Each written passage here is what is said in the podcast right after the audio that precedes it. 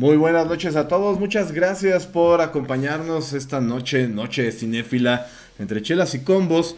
Yo soy Nuster Elena del Casteo y bueno, hoy vamos a hablar de un director, eh, pues, eh, que nos va a llevar por varios caminos, caminos oscuros. Él le gusta mucho eh, las metáforas, es un director muy agudo y estamos hablando de Darren Aronofsky con motivo de su más reciente película, The Whale, La ballena, protagonizada por el grandioso Brendan Fraser, que se había mantenido un poquito al margen, había tenido papeles de bajo perfil por un problema que, tuvo por ahí con un eh, productor que le tocó la nachita, Fraser lo, lo, acusó con el movimiento Me Too y eso, y bueno, le pusieron ahí un shadow banning, digámoslo así. Afortunadamente está de vuelta y qué vuelta, ¿eh? porque es una actuación digna de todos los premios. Se llevó seis minutos de ovación de pie en el Festival de Cannes, eh, donde se mostró la película. Bien merecidos los tiene el señor Fraser. Y bueno,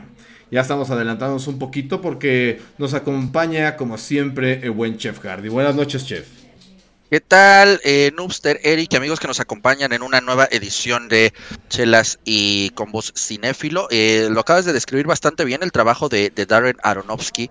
Eh, yo, lo, mencionaba ahorita tras bambalinas. Eh, creo que un director que sabe trabajar con distintos tipos de actores y de actrices en dos muy marcados casos obviamente la más reciente de Brendan Fraser, a quien tenemos con un pasado, todavía cuando probó las mieles de la gloria en Hollywood, prácticamente cómico, eh, acción cómico, lo, recordamos mucho por esa trilogía de La momia, eh, por otros papeles como George de la Selva, como la maravillosa eh, Al Diablo con el Diablo, con, con Elizabeth Hurley, pero siempre como tratando de ser la nueva cara amable del cine. Después pues le pasa este lapso temporal terrible donde pues como dice se tuvo que mantener un bajo perfil y pues ahora lo prácticamente va y lo rescata Darren Aronofsky y pues nos regala una actuación que creo que los adjetivos le quedan cortos, conmovedora, impactante, sorprendente, en serio, una muestra de lo que es ser actor, ¿no?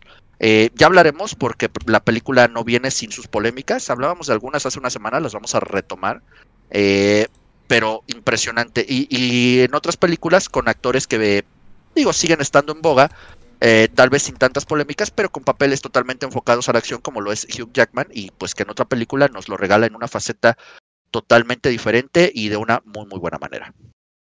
Así es, así es. Y también nos acompaña como siempre el verbo que se hizo hombre, el hombre cine, el buen Eric. Hola, buenas noches Eric. Buenas noches, chef, noobster.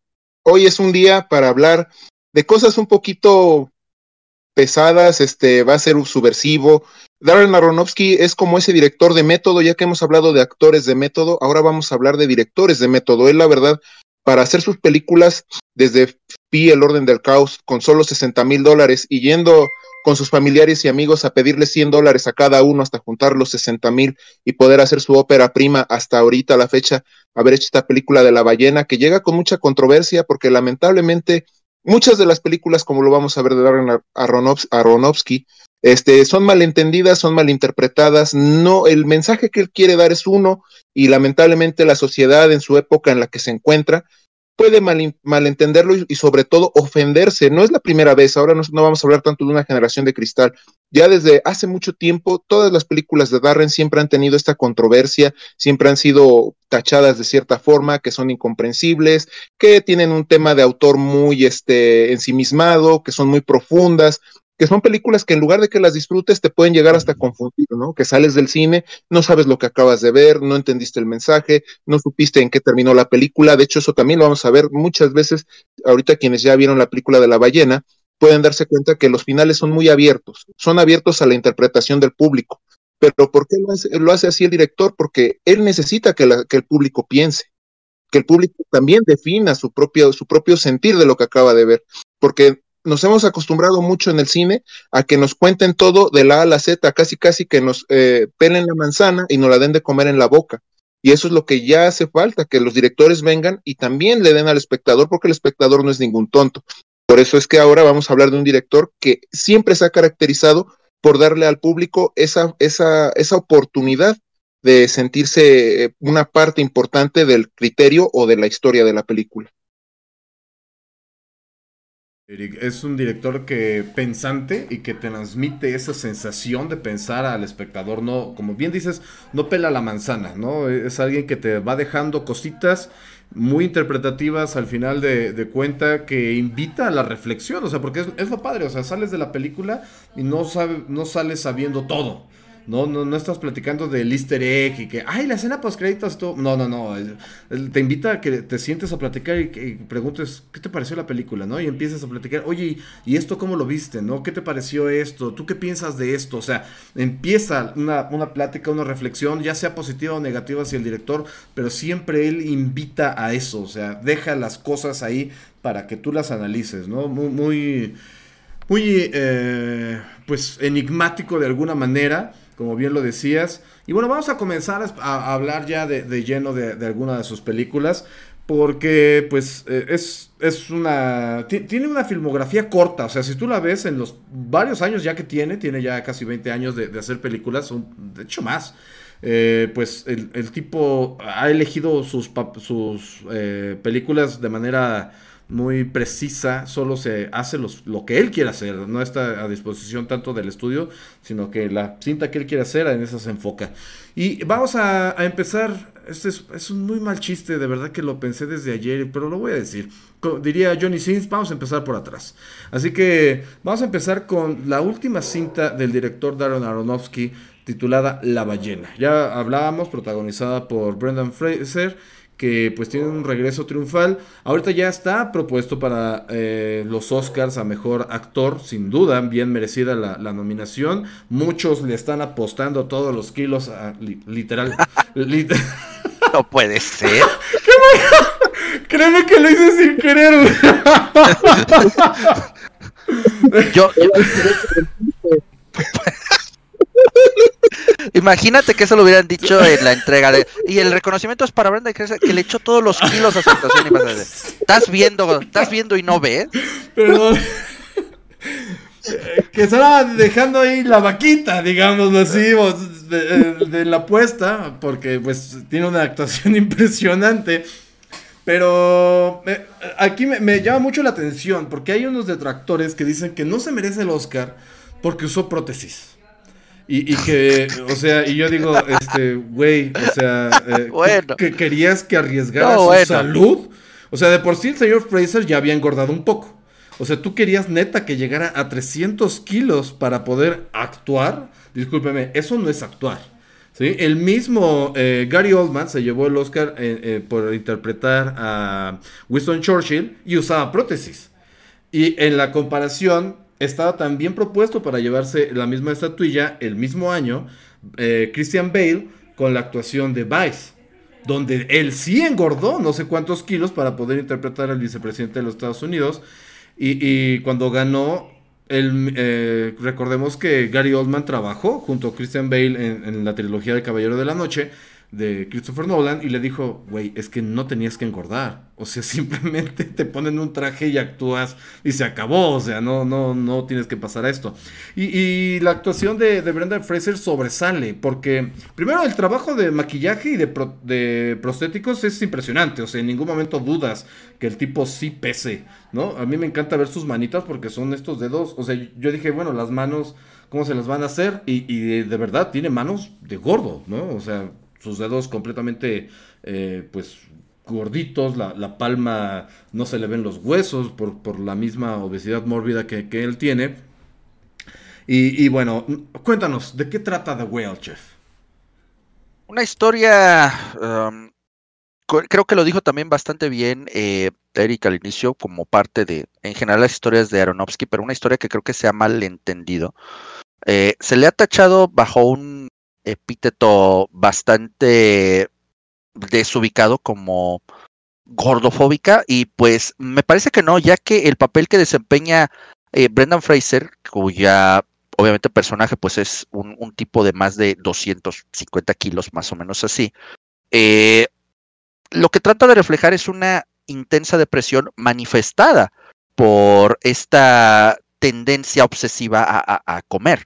Eh, entonces se ha malinterpretado esa, esa parte de la depresión del personaje y se le ha, se han quedado solamente con lo estético eh, y no han ido a la, a la, raíz, que curiosamente es, son temas que se tocan en la película. ¿no? Aquí Brendan Fraser interpreta a Charlie, un, eh, un profesor eh, de clases en línea para la materia de inglés, lo que pues, para nosotros sería tal vez literatura o, o, español, que pues vive hacinado en, en su apartamento, dado que pues su condición actual como les dije, con un peso, una obesidad mórbida de arriba de los 200 kilos, pues ha cambiado su vida para pues mantenerlo aislado de, del mundo exterior eh, y pues dar solamente sus clases a través de videoconferencia, ¿no? Eh, él, él se avergüenza de, de esta situación, él se avergüenza de, de su aspecto, de, la obesidad mórbida que tiene, pero pues esta, esta obesidad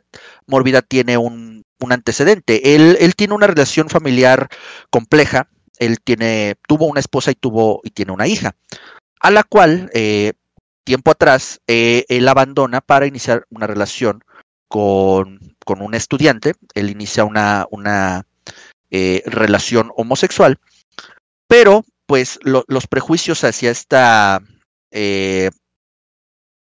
hacia esta preferencia sexual llevan a su pareja pues a, a, cometer suicidio y esto es lo que desencadena en Charlie, el personaje de Brendan Fraser, esta, de, esta profunda depresión que lo lleva a pues convertirse en lo que en lo que ahora es. Ahora curioso, ¿eh? porque de inicio el título de la ballena podría parecer que hace pues, precisamente referencia a al aspecto, al, peso de, del personaje, pero no, vemos que hay una, una parte donde esto se trata de conectar con eh, la historia de Moby Dick a través de un ensayo que el personaje de Brenda Fraser en algunas partes de la película hace, hace alusión.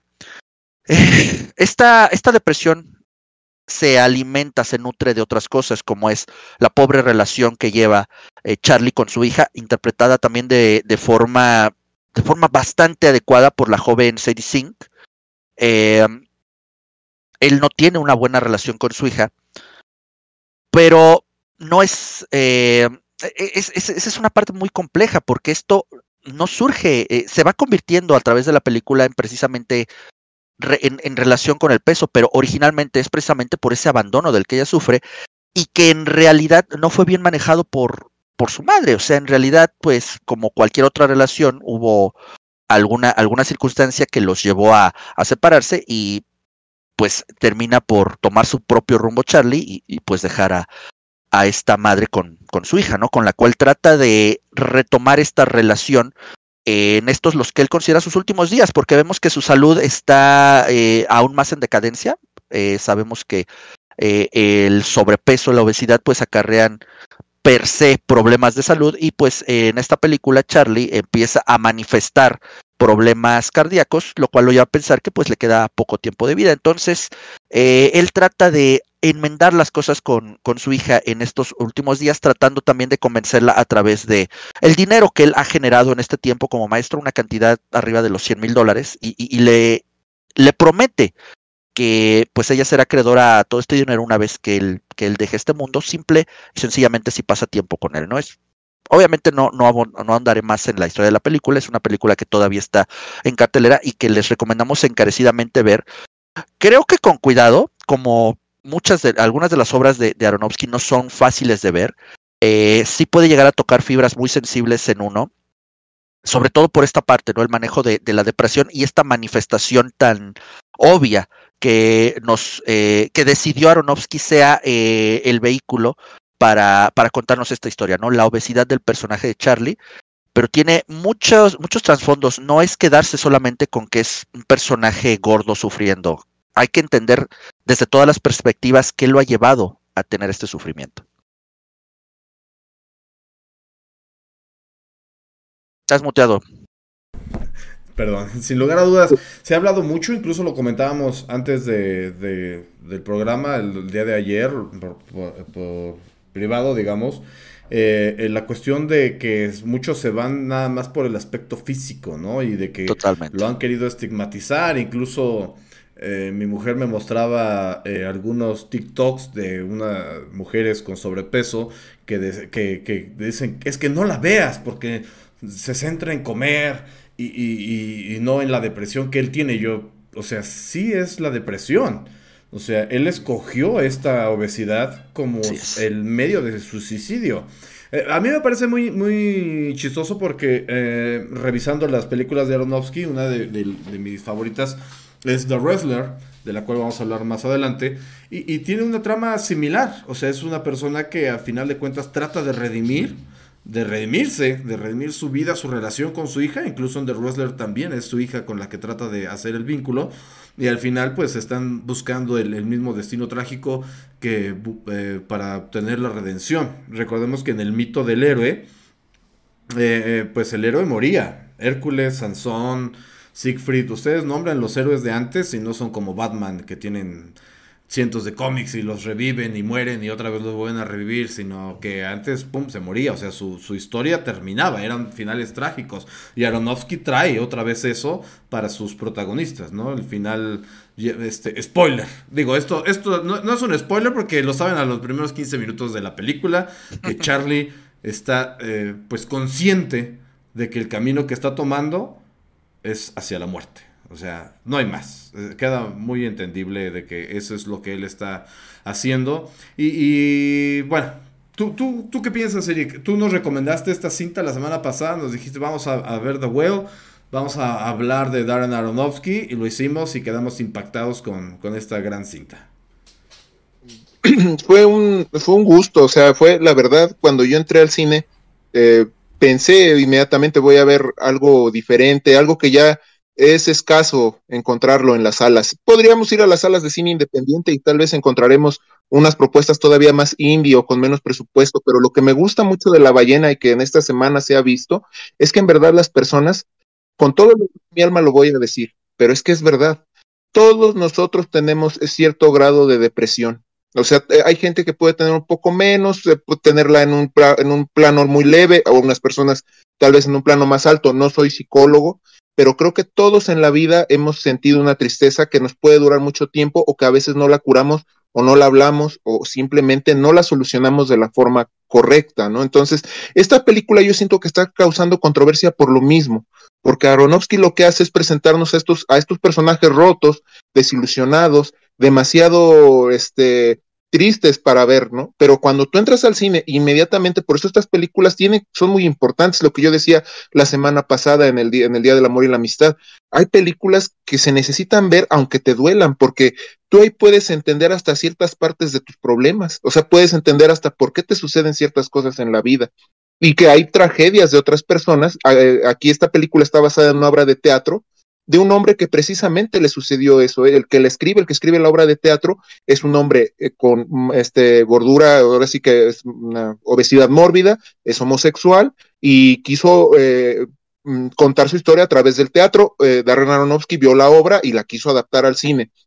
Entonces es muy importante entender eso, ¿no? No hay gordofobia dentro de la trama, hay varias cuestiones, no solo de la depresión, sino también cuando Charlie empieza a hablar con su hija, hay una parte muy importante donde le dice a ella, él, ve la inseguridad de su hija por la culpa de su abandono, por la culpa de su madre alcohólica, pero ¿qué es lo primero que él hace? Decirle que él es un ser que ella es un ser excepcional.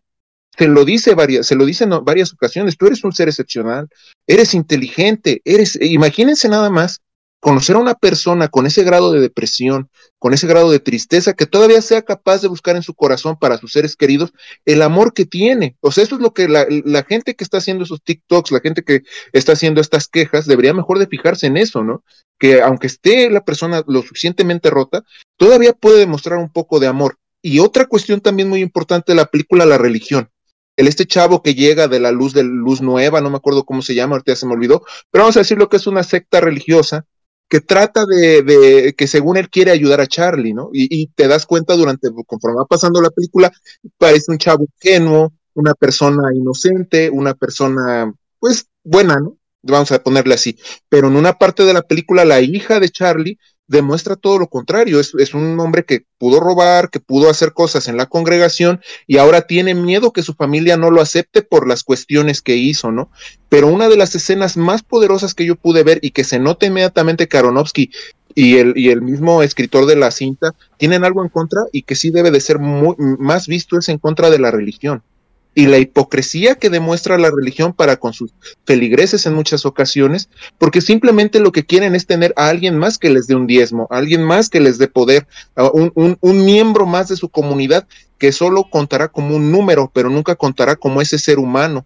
Porque si Charlie vive en esa depresión es porque su pareja, el chavo por el cual abandonó a su esposa, era hijo del, del, que era uno de los pastores de esa congregación, y al no aceptar su homosexualidad, este muchacho se suicida también ahí podemos ver la historia de la hermana, o la, creo que es una media hermana de este muchacho, que cuida de Charlie, una mujer oriental que lo cuida y que trata de hacer de su vida un poco más agradable. De hecho, lo sobreprotege porque sabe la situación que vivieron él y su hermano y no quiere que Charlie le suceda lo mismo. Trata de darle ánimos, trata de, de hacerlo sentir bien. Aún así, pues hay unas partes, de hecho hay una parte en la película donde ella pensaba, ¿no? Que Charlie no tenía dinero, que Charlie era una persona pues de escasos recursos, ¿no? Y, y al final cuando habla con la esposa y con la hija, pues se da cuenta que no era así, ¿no? Y que su hija se acercaba a él por el dinero. Bueno, al principio sí se puede llamar un poco de interés económico, pero conforme va sucediendo la trama te das cuenta que su hija también buscaba ese amor paterno, ¿no? Y todo va como lo dice Nuxter, como también Chev lo menciona. Eh, la parte de Moby Dick es muy importante porque él lo toma de un ensayo que hizo su hija en la secundaria, ya que ella lo está tomando como la habilidad que tiene él, como en la base literaria, para que haga sus ensayos ahorita que ella está en la preparatoria. Entonces es ahí donde él siempre se quedó con ese fragmento, con esa parte, porque él le preguntó en una ocasión a su, a su, a su ex esposa cómo estaba su hija y qué hizo y le mandó ese ensayo de Moby Dick. Y, es ahí donde él, él ve en su hija eso que tanto se lo decía. No se lo decía nada más por, por querer llenar ese hueco, por querer que lo aceptara. Él se lo, se lo decía con sinceridad. Con, uno de los temas principales de la película es la honestidad. La honestidad que Charlie demuestra al final sabe que se equivocó al dejar a su familia, sabe que se dejó llevar por cuestiones que no son, pero al final también el amor es cruel, algo que no hablamos tal vez hace ocho días, el amor llega a ser muy cruel y a veces un poco este engañoso, es como ese, esa, eso que se te presenta de pronto y no sabes qué hacer, o sea, a mucha gente le ha sucedido, pueden ya tener familia y de repente desaparece el amor de su vida diez años después que ya están casados. Eso también es una cuestión que la película habla y que veo que la gente no la está observando que tú crees estar en el lugar correcto y a veces el, la persona correcta se te presenta 10 años después en donde tú crees que ya eres una persona realizada y no es y por eso les digo que la película me sorprendió en tantos aspectos que por eso al final me demostró y aunque me dejó con una tristeza y una melancolía grande me hizo pensar que en verdad la vida siempre nos va a dar la oportunidad, aunque sea al final o en cualquier parte, de, de aliviarnos a nosotros mismos, de, de encontrar el, amor que nos que requerimos y sobre todo la compasión que necesitamos, porque Charlie necesitaba todo eso y al final su hija se lo da, le demuestra que sí lo quiere, que sí, que dentro de ella, y también podemos ver esa escena de la playa donde el agua toca los... Y es ahí donde podemos ver ese, ese tan, tan onírico porque trata de ser tal vez no tan drástico, no tan fuerte, pero podemos, Charlie se va de una manera este, iluminada, de una manera tranquila, y eso es por eso que La ballena es, es de, estas, de estos filmes que suceden poco tiempo en el año y sobre todo ahora que tenemos esta vorágine de películas comerciales, de películas que tienen la misma trama una y otra vez, hay que agradecer a los directores guionistas y todas las personas que participaron puedan seguir entregando este tipo de productos. En verdad, muy, muy recomendable. Sí, muy, muy recomendable. Como bien dices, sobresale por que no es comercial, ¿no? Darren Aronofsky se ha, su carrera ha, sido así, no comercial. Llegó a un punto donde ya tenía mucha fama, pero precisamente eh, pues se alejó un poco, se contrayó y, y después resurgió por el éxito que, que, obtuvieron varias de sus cintas, ¿no? Desde Requiem y todo. Y ahorita nos... nos, nos yo, yo cuando la vi, estaba haciendo la comparación precisamente con La Cabaña que, mencionamos hace un par de semanas, porque uh, tanto la cabaña como The Well se desarrollan dentro de un circuito muy, muy corto, ¿no? O sea, es un cuartito, nada más un personaje, tres a lo mucho, conviviendo dentro de él. y, ya, ¿no? Y aquí obtenemos un completo desarrollo del personaje a través de cuatro paredes muy pequeñas, donde eh, pues vemos como la historia de Charlie, ¿no? O sea, todo el momento estamos intrigados de qué pasó. Que, y, algo que comenta mi mujer mucho es, ¿qué, ¿qué pasó para que él se dejara ser así? No, porque no amaneces de la noche a la mañana y de, ah, no mames, qué panzota, güey. O sea, es un proceso gradual donde yo creo que cuando ya pesas 120 kilos dices, chingue su madre, si me entra otra pizza, ¿no? O sea, y, mucha gente dice, es que a, mí en lo personal eh, me, me, tapé hasta los ojos cuando estaba comiendo él la pizza, porque, discúlpeme, no la estaba comiendo, la estaba devorando. Devorando. Ya lo que él tenía era ya necesidad, o sea, también me imagino el tamaño de su estómago, para llenarse y sentir una saciedad ya necesita de, una cantidad absurda de, comida, pero también él sabía que era, e, e, era el, conducto de, su, muerte, ¿no? Entonces todo el tiempo estaba con, esta necesidad de, hacerlo. Me parece muy chistoso eh, la imagen que, puse para la, la cinta, porque precisamente cuando Homero decide hacerse gordo en ese capítulo, o sea, se embarca en esta aventura con Bart de, ver qué, qué, necesita comer para subir todo ese peso, ¿no? A diferencia de, Charlie, Homero lo hacía conscientemente y él tenía un fin de pues solo ser eh, home office todo el tiempo, digámoslo así. Aquí el, su fin era pues morirse. Y, me parece muy chistoso, como bien dice Eric, que él ve la bondad de, todos, o trata de, de, ver la bondad y la sinceridad. Porque él dice, o sea, me han estado a sus alumnos, dice, o sea, escríbanme de verdad lo que sienten, no traten de, de, de, tener, eh, de seguir las apariencias y todo, porque al final de cuentas sabía que él estaba solo viviendo de, de eso, que su apariencia le iba a resultar un problema para las, las demás personas, porque le iban a mentir. O sea, sabía que le iban a mentir, ¿no? Que, que le iban a decir que cuando cuando, el mismo preguntar a veces cómo te sientes y que tú dices bien, en lugar de decir, ¿sabes qué? Estoy hasta la madre ya de mi vida, mi día ha estado de la mega fregada, o sea, eh, fíjense que hoy en TikTok, eh, eh, he estado viendo TikTok y ahora de, tendencia de TikTok hay está una canción noventera a más no poder, Break Stuff de Limp Bizkit. Oh.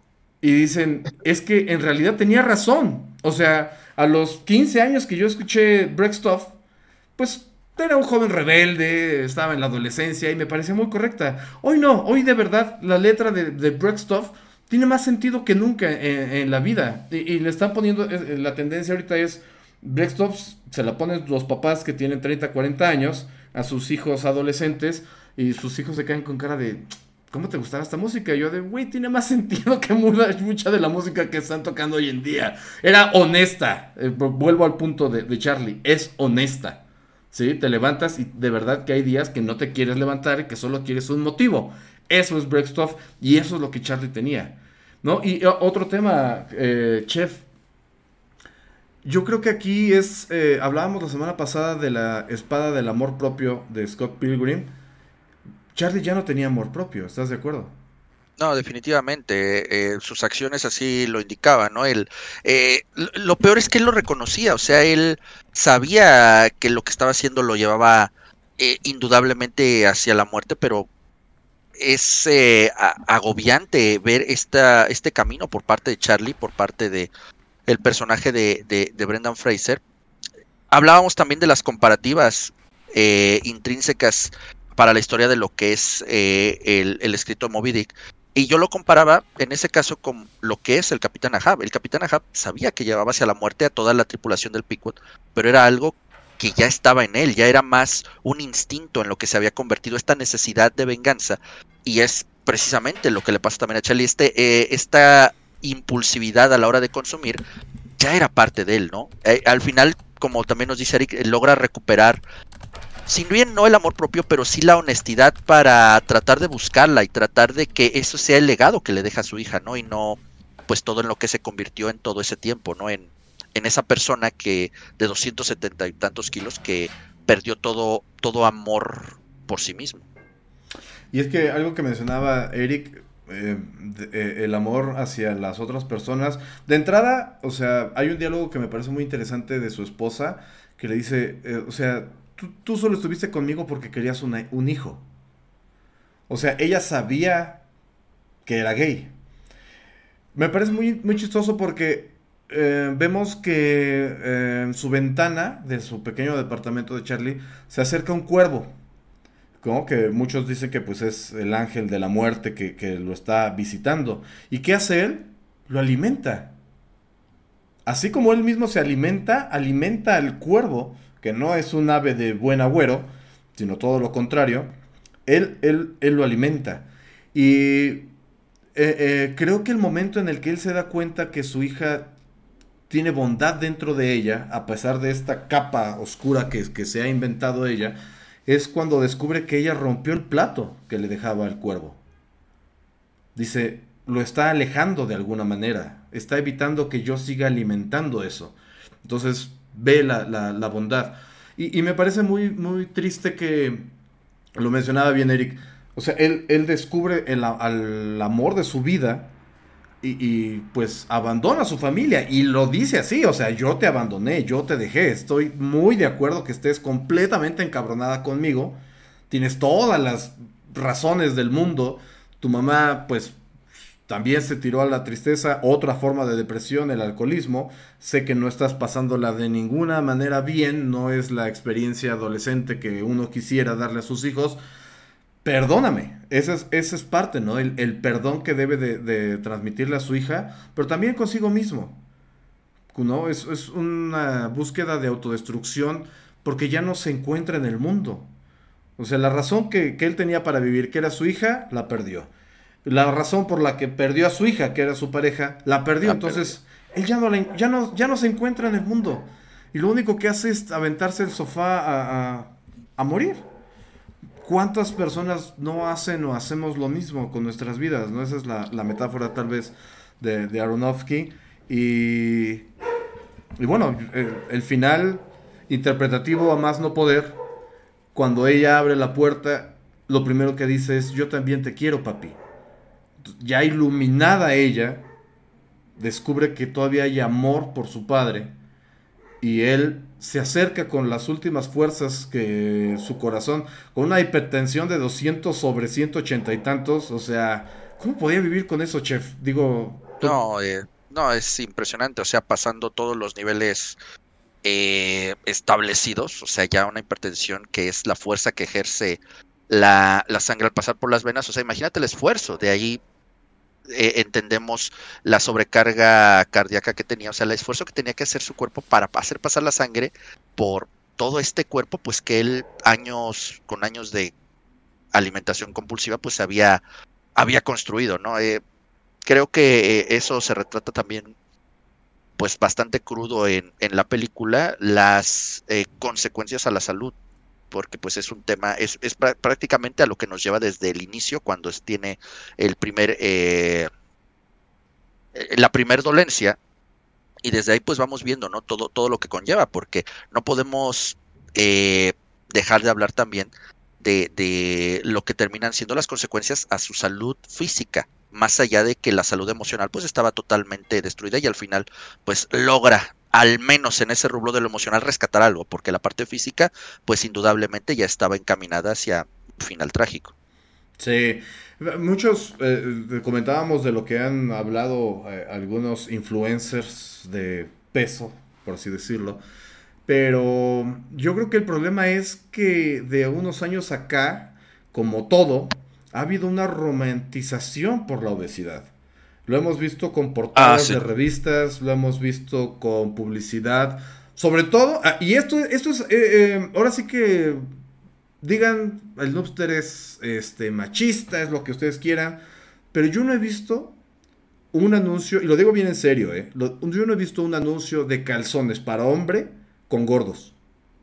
Ni he visto que hombres se quejen de, ay, es que Rimbros siempre pone a güeyes bien mamados en los calzones. Yo quiero que me representen. Nadie se ha dicho eso, o sea, tú compras los calzones, va, o sea, ya X, ¿no? Pero del lado femenino, y por eso digo que me disculpe, sí lo hay.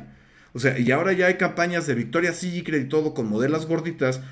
Y entiendo un poco, ¿no? Es decir, bueno, tu mercado no son supermodelos. Tú quieres vender ropa a, todos y no todos tienen el cuerpo para tener, no todos son este, Kate Moss o yo no sé cuál sea la top model de, hoy en día. Pero sí ha habido esta idea de, es que estar gordita también es bella. Pues sí habrá belleza dentro de ellas, pero no es saludable. Y ese es el problema. Que esta película trae a la superficie eh, el problema de salud, que es la obesidad, y es ahí cuando choca con el discurso de belleza. ¿Sí?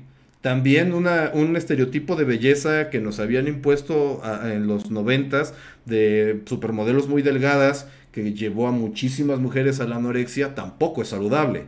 Pero no caigamos en el otro extremo y vuelvo a lo mismo. Esta película es un espejo bien fuerte donde se dan en la torre de que la obesidad no es sana. Ahora, también van a decir, es que yo tengo problemas. Sí, sí, hay problemas de tiroides, de varias cosas que generan la obesidad y es tratable. No digo que sea conseguible hasta cierto punto. El mismo Charlie en la película lo dice. Yo siempre tuve tendencia a la obesidad. Incluso en la única foto que tiene ahí con su pareja, pues se ve ya papadón, ¿no? Se ve regordete y, pues vimos que lo que pasó es que simplemente le dejó de importar y pues su tendencia pues se hizo este, evidente. Pero, ¿tú, ¿tú qué piensas de esto, Eric? Pues que la victimización es lo es la base de todo el problema que hay ahorita, ¿no? Un, algo que tú estás diciendo de las modelos, ¿sabes por qué no, no hay como una campaña? Porque al final el enemigo para toda esta cuestión del feminismo y de todo es el hombre. Por eso es que nosotros, tienes toda la razón, nunca vamos a ver un comercial de Fruit of the Loom o de quien tú quieras de Calvin Klein, viendo a hombres gorditos, este, chaparritos, este, porque nosotros como hombres, este, si te das cuenta, para vender lo que están vendiendo en la época actual, el feminismo, este, la, la comunidad LGBT, es decir, que el hombre machista, como tú lo estás diciendo, el hombre viejo, el que, el que es el, eh, es el, es el causante de todos los problemas. Es por eso que, que, lamentablemente a muchos de nosotros o a los que estamos en esta cuestión y que nos tocó vivir esta época, nos toca recibir los palazos, ¿no? O sea, cuando tú vas caminando, y creo que ya lo habíamos platicado en podcast, anteriores, este, el hombre es el enemigo, el hombre es el que debes de vencer, es el que te hizo daño, ¿no? Eh, si un hombre no acepta a, un, a una persona con una diferente sexualidad, es porque es un retrógrada. Si, no si tú no aceptas, creo que lo dijimos una vez, ¿no? Si tú como hombre no aceptas salir con una mujer transexual, porque tú eres heterosexual, es que eres este homofóbico, es que eres transfóbico, es que eres esto, ¿no? Entonces, es por eso lo mismo, estas historias eh, son inmediatamente atacadas porque la gente se siente demasiado débil por estas, este, por estos mensajes que les llegan como bombas todos los días desde Twitter, TikTok, Facebook, les llega esto, ¿no? Tú eres la víctima, recuérdalo, tú eres la víctima. Durante años tú fuiste la víctima y ahora nosotros estamos aquí las empresas, las compañías, para decirte que no estás solo.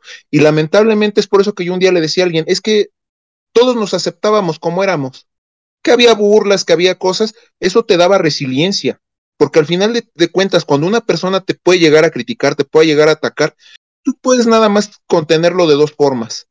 O indignarte y que la persona te siga eh, atacando y, sepa cuál es tu punto débil, o mostrar fortaleza. Al final de cuentas, no importa quién no te acepte, lo que a ti te debe de importar es quién te quiere. Es, lo mismo que habla la película, como la escena del que siempre le dejaba la pizza. Que era un, eh, el chavito estaba interesado en conocer al hombre que estaba detrás de la puerta, que nunca lo conocía, que le decía, te dejé el dinero en el buzón, deja la, la pizza ahí en, el, en la mesita. Entonces, al final de la película podemos ver que es inquietud, porque hasta el chavo le preguntaba, disculpe, señor, ¿se siente usted bien? Y nosotros pensamos, durante una parte de la película yo pensaba que el chavo era buena onda.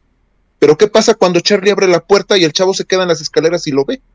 Inmediatamente se ve esa cara de horror, esa cara de, esa cara de qué asco, ¿no? ¿Qué, ¿Qué, estoy viendo? Eso no es un ser humano.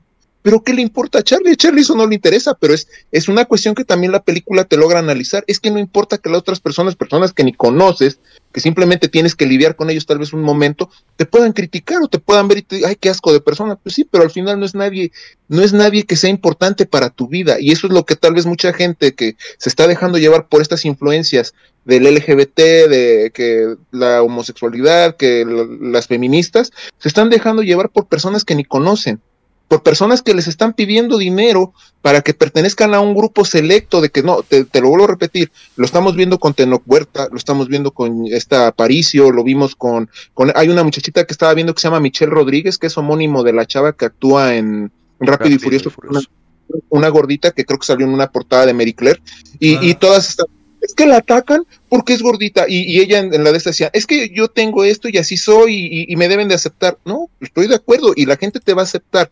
Pero Mary Claire te ocupó como un producto. Tú no, te ocupó como un ser humano.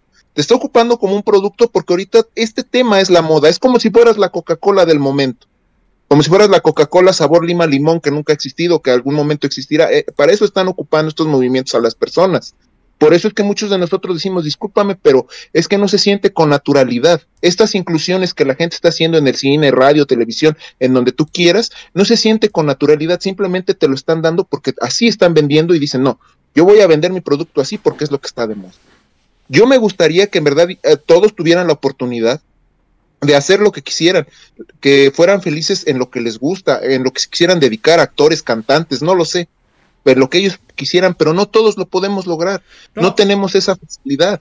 Entonces, por eso ahora victimizan a las personas para que así ellos tengan ese, ese, ese, eh, la luz, ¿cómo se puede decir? El reflector en su cara, pero no, no te enseñan nada, o sea, te enseñan ese rencor que traen. Entonces yo digo, ok, creo que con Tenoch Huerta pasó lo mismo, ¿no? un chavo que demuestra mucho rencor, pero pues ya le están dando la oportunidad. Entonces ahora creo que ya debe de dejar ese discurso de odio para pasarlo al discurso de aceptación y decir, pues ustedes también inténtenlo. No todos lo van a conseguir, pero quien lo logre, pues lo felicito, ¿no? Entonces yo pienso que también esta película, les digo, hay en, en toda la película ustedes pueden encontrar atisbos de esto que estamos viviendo en la modernidad. Les digo, con eso de la pizza queda demostrado lo que está sucediendo, que no importa, o sea, no importa que la gente te ataque, no importa que la gente te vea con asco, hasta el mismo, este chavo que pertenecía a la religión al final se lo dice, Charlie lo, lo, confronta y se lo dice, dime que, te doy asco, dime que te doy asco. Y al final el chavo que rompe totalmente, ya no está del lado de Dios o en, en, la parsimonia de Dios y sale su verdadera personalidad y le dice, tú me das asco, entonces, eso es lo que está sucediendo. La gente está perdiendo sinceridad, está perdiendo honestidad y se están dejando llevar por estos falsos guías que en verdad no están a favor de ellos, están a favor del dinero. Entonces, es otra cuestión polémica, pero que debe de ser enfrentada por la gente y por todos nosotros que estamos en esta época no podemos dejarla nada más de lado. En verdad es, es algo preocupante y que debe uno de tomar partido, ya sea por un lado o por el otro, pero siempre aceptar que las cosas no son tan negativas como en la televisión o como en la radio o en las revistas te la quieren dejar y que estas personas simplemente están ocupándolos para crear esta división y sobre todo generar dinero. No, y fíjate que yo creo que la mayor hipocresía está del lado de esta secta que se dice así secta, no pasa nada, eh, New Life, ¿no? Porque pues se basan en uno de los libros o el libro más vendido y más influyente en la historia de la humanidad que es la Biblia para pues traer esta onda del apocalipsis y todo, pero su, líder no puede aceptar que su hijo sea gay. O sea, ¿y dónde quedó la palabra del Señor, güey? Yo no he leído en la Biblia que diga amarás a este a todos menos a los gays, O sea, dice a todos. ¿Sí? Como sea. A, como sea. Hay siete pecados capitales, este, no, siete pecados. Sí, siete, pecados, capitales, diez, diez, pecados, este, no me acuerdo cómo se llaman. Mortales. Mortales, que es, e, es, eh, el amarás a Dios sobre todas las cosas. Pero discúlpenme, recuérdenme, corríjanme. Jesús vino y dijo, ámense los unos a los otros. Y ese es su mandato supremo. No le puso color de piel, no le puso que si tú le vas al peje o no, no le puso nada. Ámense los unos a los otros. Y vienen pseudosectas que nada más, como bien lo dice ya Eric, nada más es para jalar dinero con una ideología basada en chafa, que ni siquiera pueden interpretar el apocalipsis como deben, y, y te promueven odio. Y dices, ¿por qué se dejan llevar? ¿no? ¿Qué, vacío hay dentro de ti que te dejas llevar por esto y que no haces la, correcta interpretación de la palabra de Jesús? Ni siquiera de los demás apóstoles, sino de la de, del verbo encarnado, Eric. sino, entonces, Pues definitivamente The Whale es una película que pues ya nos llevó a la reflexión a nosotros. Esperemos que ustedes la vean y que pues también se sientan a reflexionar lo que les deja, ¿no? Es definitivamente es una película que a lo mejor requiere de un momento donde no estés tan gacho para verla y, y, poder disfrutarla de alguna manera. Eh, definitivamente te va a dejar algo. O sea, no vas a poder salir de la película sin comentar algo que te pareció interesante, que algún personaje te identificaste en algún momento, o sea, como bien lo decía, ¿no? Eh, lo comentaba aquí en el chat el amigo Martín, eh, carnalito, te mando un abrazo. No, todos tenemos depresión. No, hay unas más feas que otras, hay unas que toman más tiempo que otras por X o Y motivo, pero hay que aceptarla y no hay que ponernos la pistola en la, en la cabeza o el taladro. Y hablando de taladros, Vamos a la siguiente película que es la ópera prima de Darren Aronofsky, Pi, El orden del caos. Una película también complicada, también con sus cosas religiosas por ahí, pero definitivamente muy interesante. Y bueno, háblanos de Pi, chef. Wow, pues qué buen, qué buen, eh, bueno, para cerrar mi parte lo de la ballena, qué debate tan intenso tuvimos por las eh, temas que toca la película de la ballena. Hablamos muy poco de, la trama precisamente para que la gente la disfrute, pero ahorita ya escuchando todo eso, sí, sí es una película que lleva mucho ese tipo de reflexión y creo que eso es muy importante. Ahora sí, este, vámonos con Pi, que como bien dices, es eh, la entrada de Aronofsky al cine con una historia curiosa, como bien decías, con sus matices eh, religiosos. Con, fíjate que creo, de cierto modo, eh, yo veo eh, en Pi mucha eh, de lo que también se trata un poco de Matrix. Es un poquito esto de la tecnología, la religión, visto desde otra perspectiva. No nos vamos tanto por la acción, no nos vamos tanto por los temas que obviamente toca la saga de las hermanas, este, se me olvidó, Wachowski, gracias. Este, pero bueno, aquí vamos a tener como protagonista se llama Maximilian, y no se me olvida porque así se llama uno de mis creadores contenidos de FGC favoritos de todos los tiempos, Maximilian Pero Maximilian, en esta ocasión, es un matemático con una vida privada, pues, bastante, bastante reservada y sobre todo que como característica de su personalidad, pues, es, es bastante paranoico. Es como es de estos conspiranoicos que, pues, en todos lados ven planes y, y cosas, y cosas turbias, ¿no? Eh, que pues padece de, padece de migraña para acrecentar pues estos eh, temas introspectivos para su vida personal, ¿no?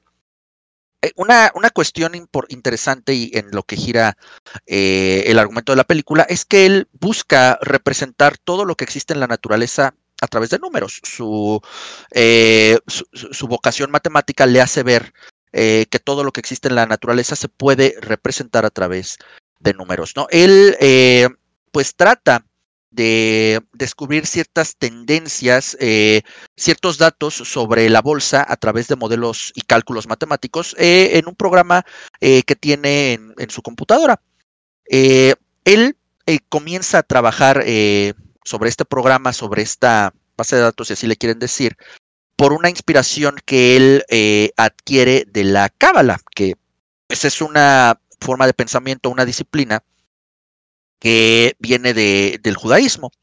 Entonces, eh, bueno, él, lo aprende precisamente de un, de un grupo, de un grupo de practicantes judíos de esta, eh, pues de esta venia de, esa religión. Y con esta inspiración, con este aprendizaje, donde, como les digo, él comienza a mezclar un poco lo que es la, la religión con eh, su parte matemática, él consigue crear este programa que eh, le da ciertas predicciones, le da una hoja, una, unas hojas de papel donde le dan eh, una, una, serie de números que a él lo frustran porque él los identifica como un error de software, él los identifica como, como un error que no es lo que él estaba buscando, ¿no? Él termina eh, con un número de aproximadamente 200 cifras, de 200 dígitos, y pero, pero él frustrado la, la tira porque pues para él no sirve. Para terminar de alimentar sus fantasías paranoicas, pues eh, después, posteriormente, se, se encuentra con, con, su maestro y su maestro, obviamente otro matemático, él eh, es muy estudioso del número pi. De ahí eh, el nombre de la película, y pues sabemos que pi es un número en relación a la circunferencia eh, en general, y pues que siempre equivale a 3.15, o sea, y es, es un número infinito. Eh, su maestro le cuenta que él también había tenido varios bugs, varios errores a la hora de llevar a cabo su estudio en relación a estos temas, y ahí es donde les entra como esa, como esa idea como ese concepto de que muy probablemente no es un error de software, muy probablemente no sea un bug. Y es a partir de este momento de que Maximilian, pues, eh, su paranoia se verá exacerbada porque comenzará a ser perseguido primero por una empresa que busca a toda costa la hoja eh, de esos 200 números que él consideró un error, un fracaso, pero al mismo tiempo también un grupo de estudiosos de la Torah, que es el libro máximo de el texto máximo de la religión judía, también buscan ese número de 200 dígitos porque, de acuerdo a ellos, escondido en esos 200 números está el verdadero nombre de Dios. Entonces, vi pues una, una película bastante buena. Nuevamente volvemos al tema de las conspiraciones que a mí tanto me gusta.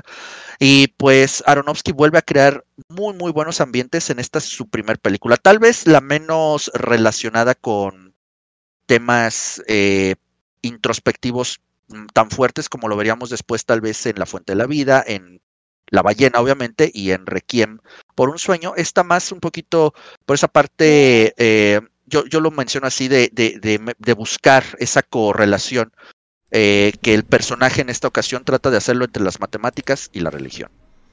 Sí, ¿a, ti te gusta Pi, Eric? Es una cinta, pues que llega a dividir, muchos la consideran que pues estaba bien para un primer trabajo, otros dicen que pues muestra su genialidad, definitivamente pues ganó ciertos premios y todo, pero tú qué, qué, te genera Pi? Es el esfuerzo de un hombre, lo que yo les platicaba al principio, o sea, conseguir 60 mil dólares en base a verme prestando de a 100, de a 100, pues es algo que debe de ser considerado como un acto heroico, ¿no? Que la gente confíe en una persona y que esa persona demuestre con genialidad lo que se puede hacer con 60 mil dólares. O sea, la película no solo toca estos, estos temas de la naturaleza matemática, sino que lo emplea hacia la vida misma, bien lo dice el chef, ¿no? En, en, aquí este, este, rubro de decir que en el mercado bursátil ese número va a dar todo lo suficiente para que tú seas el corredor de bolsa más exitoso o que las empresas de bolsas busquen ese número para que no haya una falla y ellos puedan llegar a, lo más alto en, el mercado bursátil y que, nos, y que después del otro lado unos judíos quieran buscar el nombre, el verdadero nombre de Dios dentro de ese número, es, ese número este, esencial que el personaje está, que el personaje encontró, un personaje que de por sí también podemos ver ese no solo como dice el Chévez, esta cuestión paranoica, porque vemos a un hombre encerrado bajo, bajo seis candados, creo, no recuerdo si son seis o cinco, y, lo vemos en este como tipo riñón, corazón, donde se ve tantas computadoras y podemos analizar que él está observando todo, como les vuelvo a repetir, la naturaleza de las matemáticas expresadas en la vida misma, ¿no? Y creo que eso es un punto muy importante que la película yo la vi muchos años después, se estrena en los noventas, y de hecho yo la vi cuando tenía como 22 años, y en verdad no entendí lo que estaba viendo. Sabía que era una película en blanco y negro,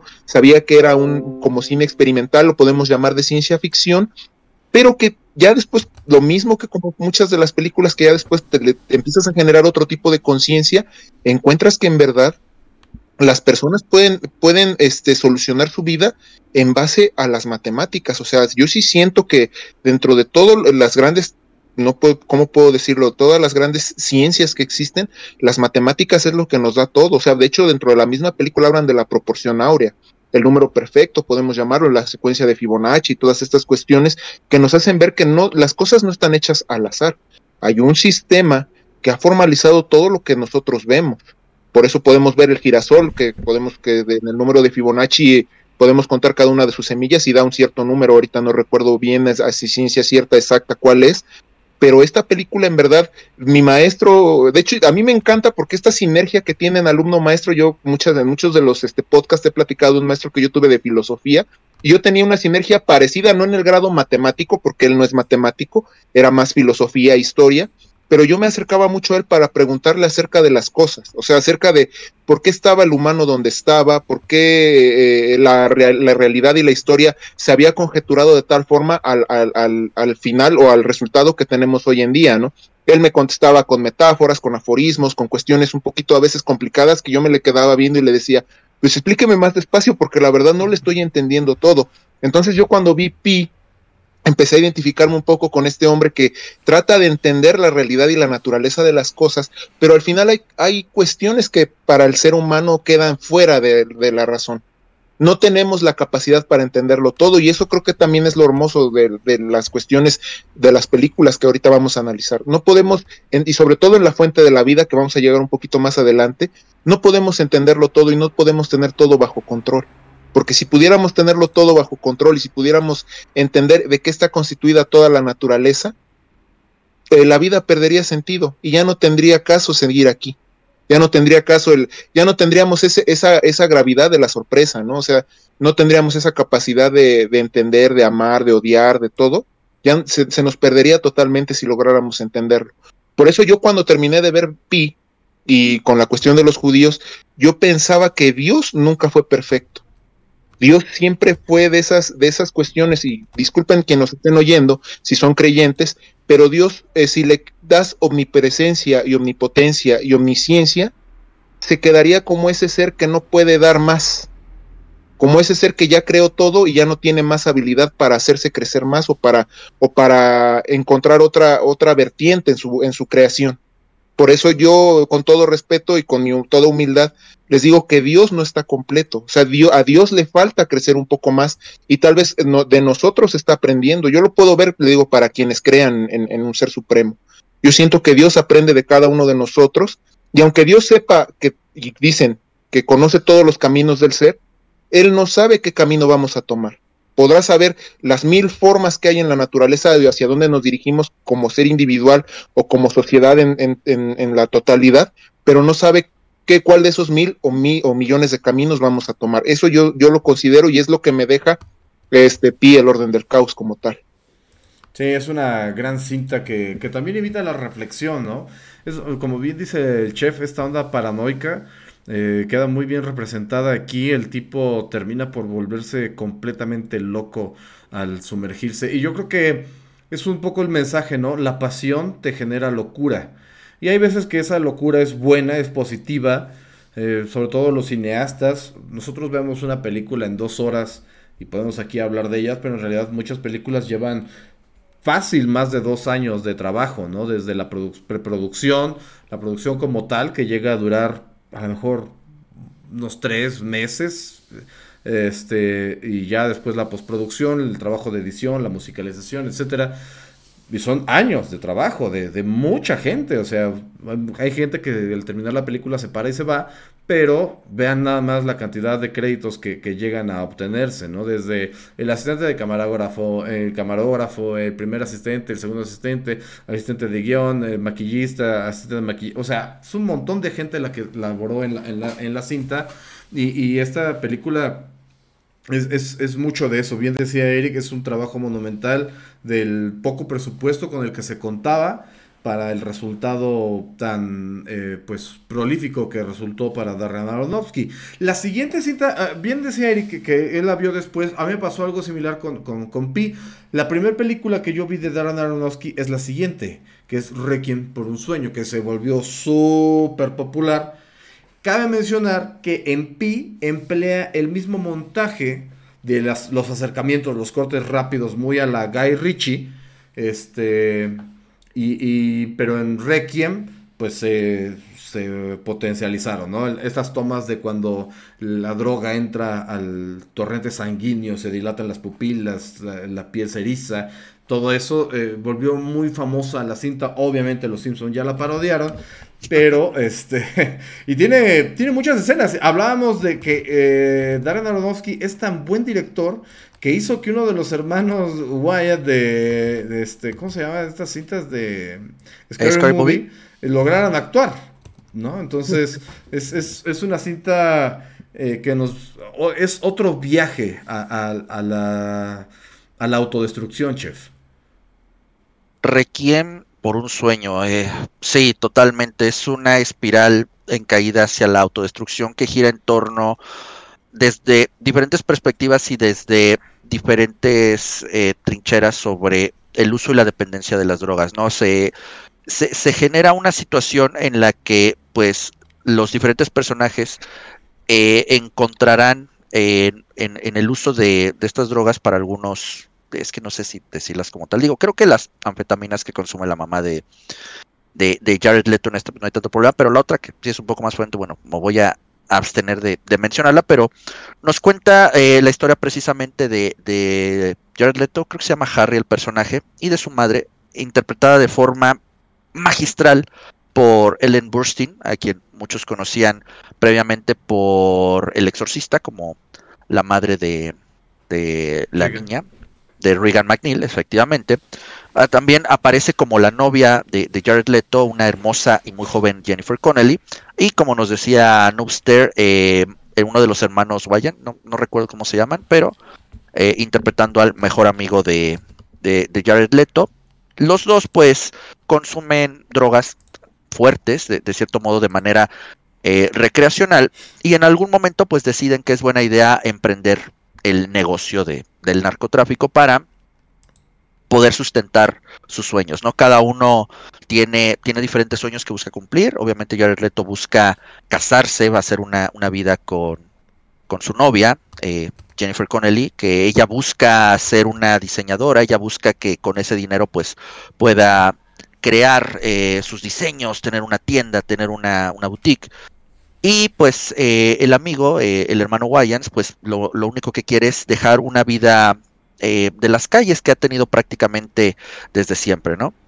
El otro personaje, Sarah Goldfarb, interpretado por Ellen Burstyn, pues la mamá de Jared Leto, es una mujer que tras la muerte de su esposo vive sola en su apartamento, su hijo pues ya es mayor, ha hecho sus propias decisiones y la han dejado en una, en una soledad que ella trata de mitigar eh, sentándose frente al televisor prácticamente todo el día, haciéndose muy asidua de un programa de concursos, un programa de concursos obviamente ficticio para el universo de Requiem por un sueño, pero que nos puede recordar a cualquier programa de la televisión mexicana que ustedes me puedan nombrar, ¿no? Eh, en algún momento ella recibirá una, llamada eh, de los estudios donde se hace este, este programa y, ella lo, lo, interpreta como que la están invitando a este, este programa de televisión. Este es, este un elemento muy importante porque este programa eh, se ha convertido en su catarsis para sobrellevar esta soledad y ella con esta nueva ilusión de, poder ir al, programa, pues decide ponerse a dieta, iniciar un régimen alimenticio estricto para poder volver a usar un vestido rojo muy bonito que ella usó en la graduación de su hijo, ¿no? Cuando ve que con los días, pues las dietas no son mágicas, no iba a conseguir los resultados que ella quería, una amiga le, recomienda acudir con un doctor de dudosa de dudosa calidad que pues le da pastillas eh, para adelgazar según él las cuales pues terminan siendo anfetaminas. Eh, con lo cual, pues ella comenzará una dependencia a estas pastillas cada vez mayor, eh, llegando a duplicar eh, sus dosis, lo cual la llevará a estados de alucinación terribles que la hacen sufrir de manera, de manera terrible, ¿no? En estas alucinaciones, pues, una imagen de ella a lo que ella aspira, una, una mujer delgada, una mujer guapa, una mujer exitosa, se burla de, de, su condición actual, ¿no? Hay, hay una escena que a, mí me pareció siempre aterradora para, eh, a pesar de lo ridículo que pueda sonar, ¿no? Pero su alucinación del refrigerador al día de hoy sigue siendo una de las cosas más terroríficas que yo he visto en una película que no esté, que no sea del género de terror, ¿no? Porque si tú generas algo de empatía con este personaje, que creo que si se hace es cuando más se sufre la película, desde cualquier punto de vista, que eh, cualquier mujer que lo pueda ver, que pueda entender ese sufrimiento, que ya sea la soledad, eh, la presión social por llegar a un peso adecuado, eh, o verla como un hijo, créame, que también es, es aterrador, ¿no? Eh, entonces, pues ella, esta es, esta es su, su espiral eh, en el descenso cuando se topa con, con, las anfetaminas, ¿no? A los otros personajes, pues creo que eh, no, no, no, no, se puede saber a cuál personaje le va peor eh, en lo que es Requiem por un sueño. Esa es, esa es la cuestión, ¿no? Creo que todos terminan sumergidos en esta miseria, ¿no? El es impresionante porque el clímax de la película, cada personaje eh, nos están mostrando con una música espectacular. El soundtrack de la película lo interpretó el Kronos Quartet, que es un cuarteto de cuerdas impresionante. y, y, este clímax con este estilo de Aronofsky que ya nos mencionabas, Nuster, de tomas rápidas, de secuencias, de close-ups, eh, donde estás viendo eh, como uno de ellos está en una cama de hospital esperando a que le amputen un brazo, otro está condenado a prisión, quién sabe por cuántos años, eh, arruinando su futuro.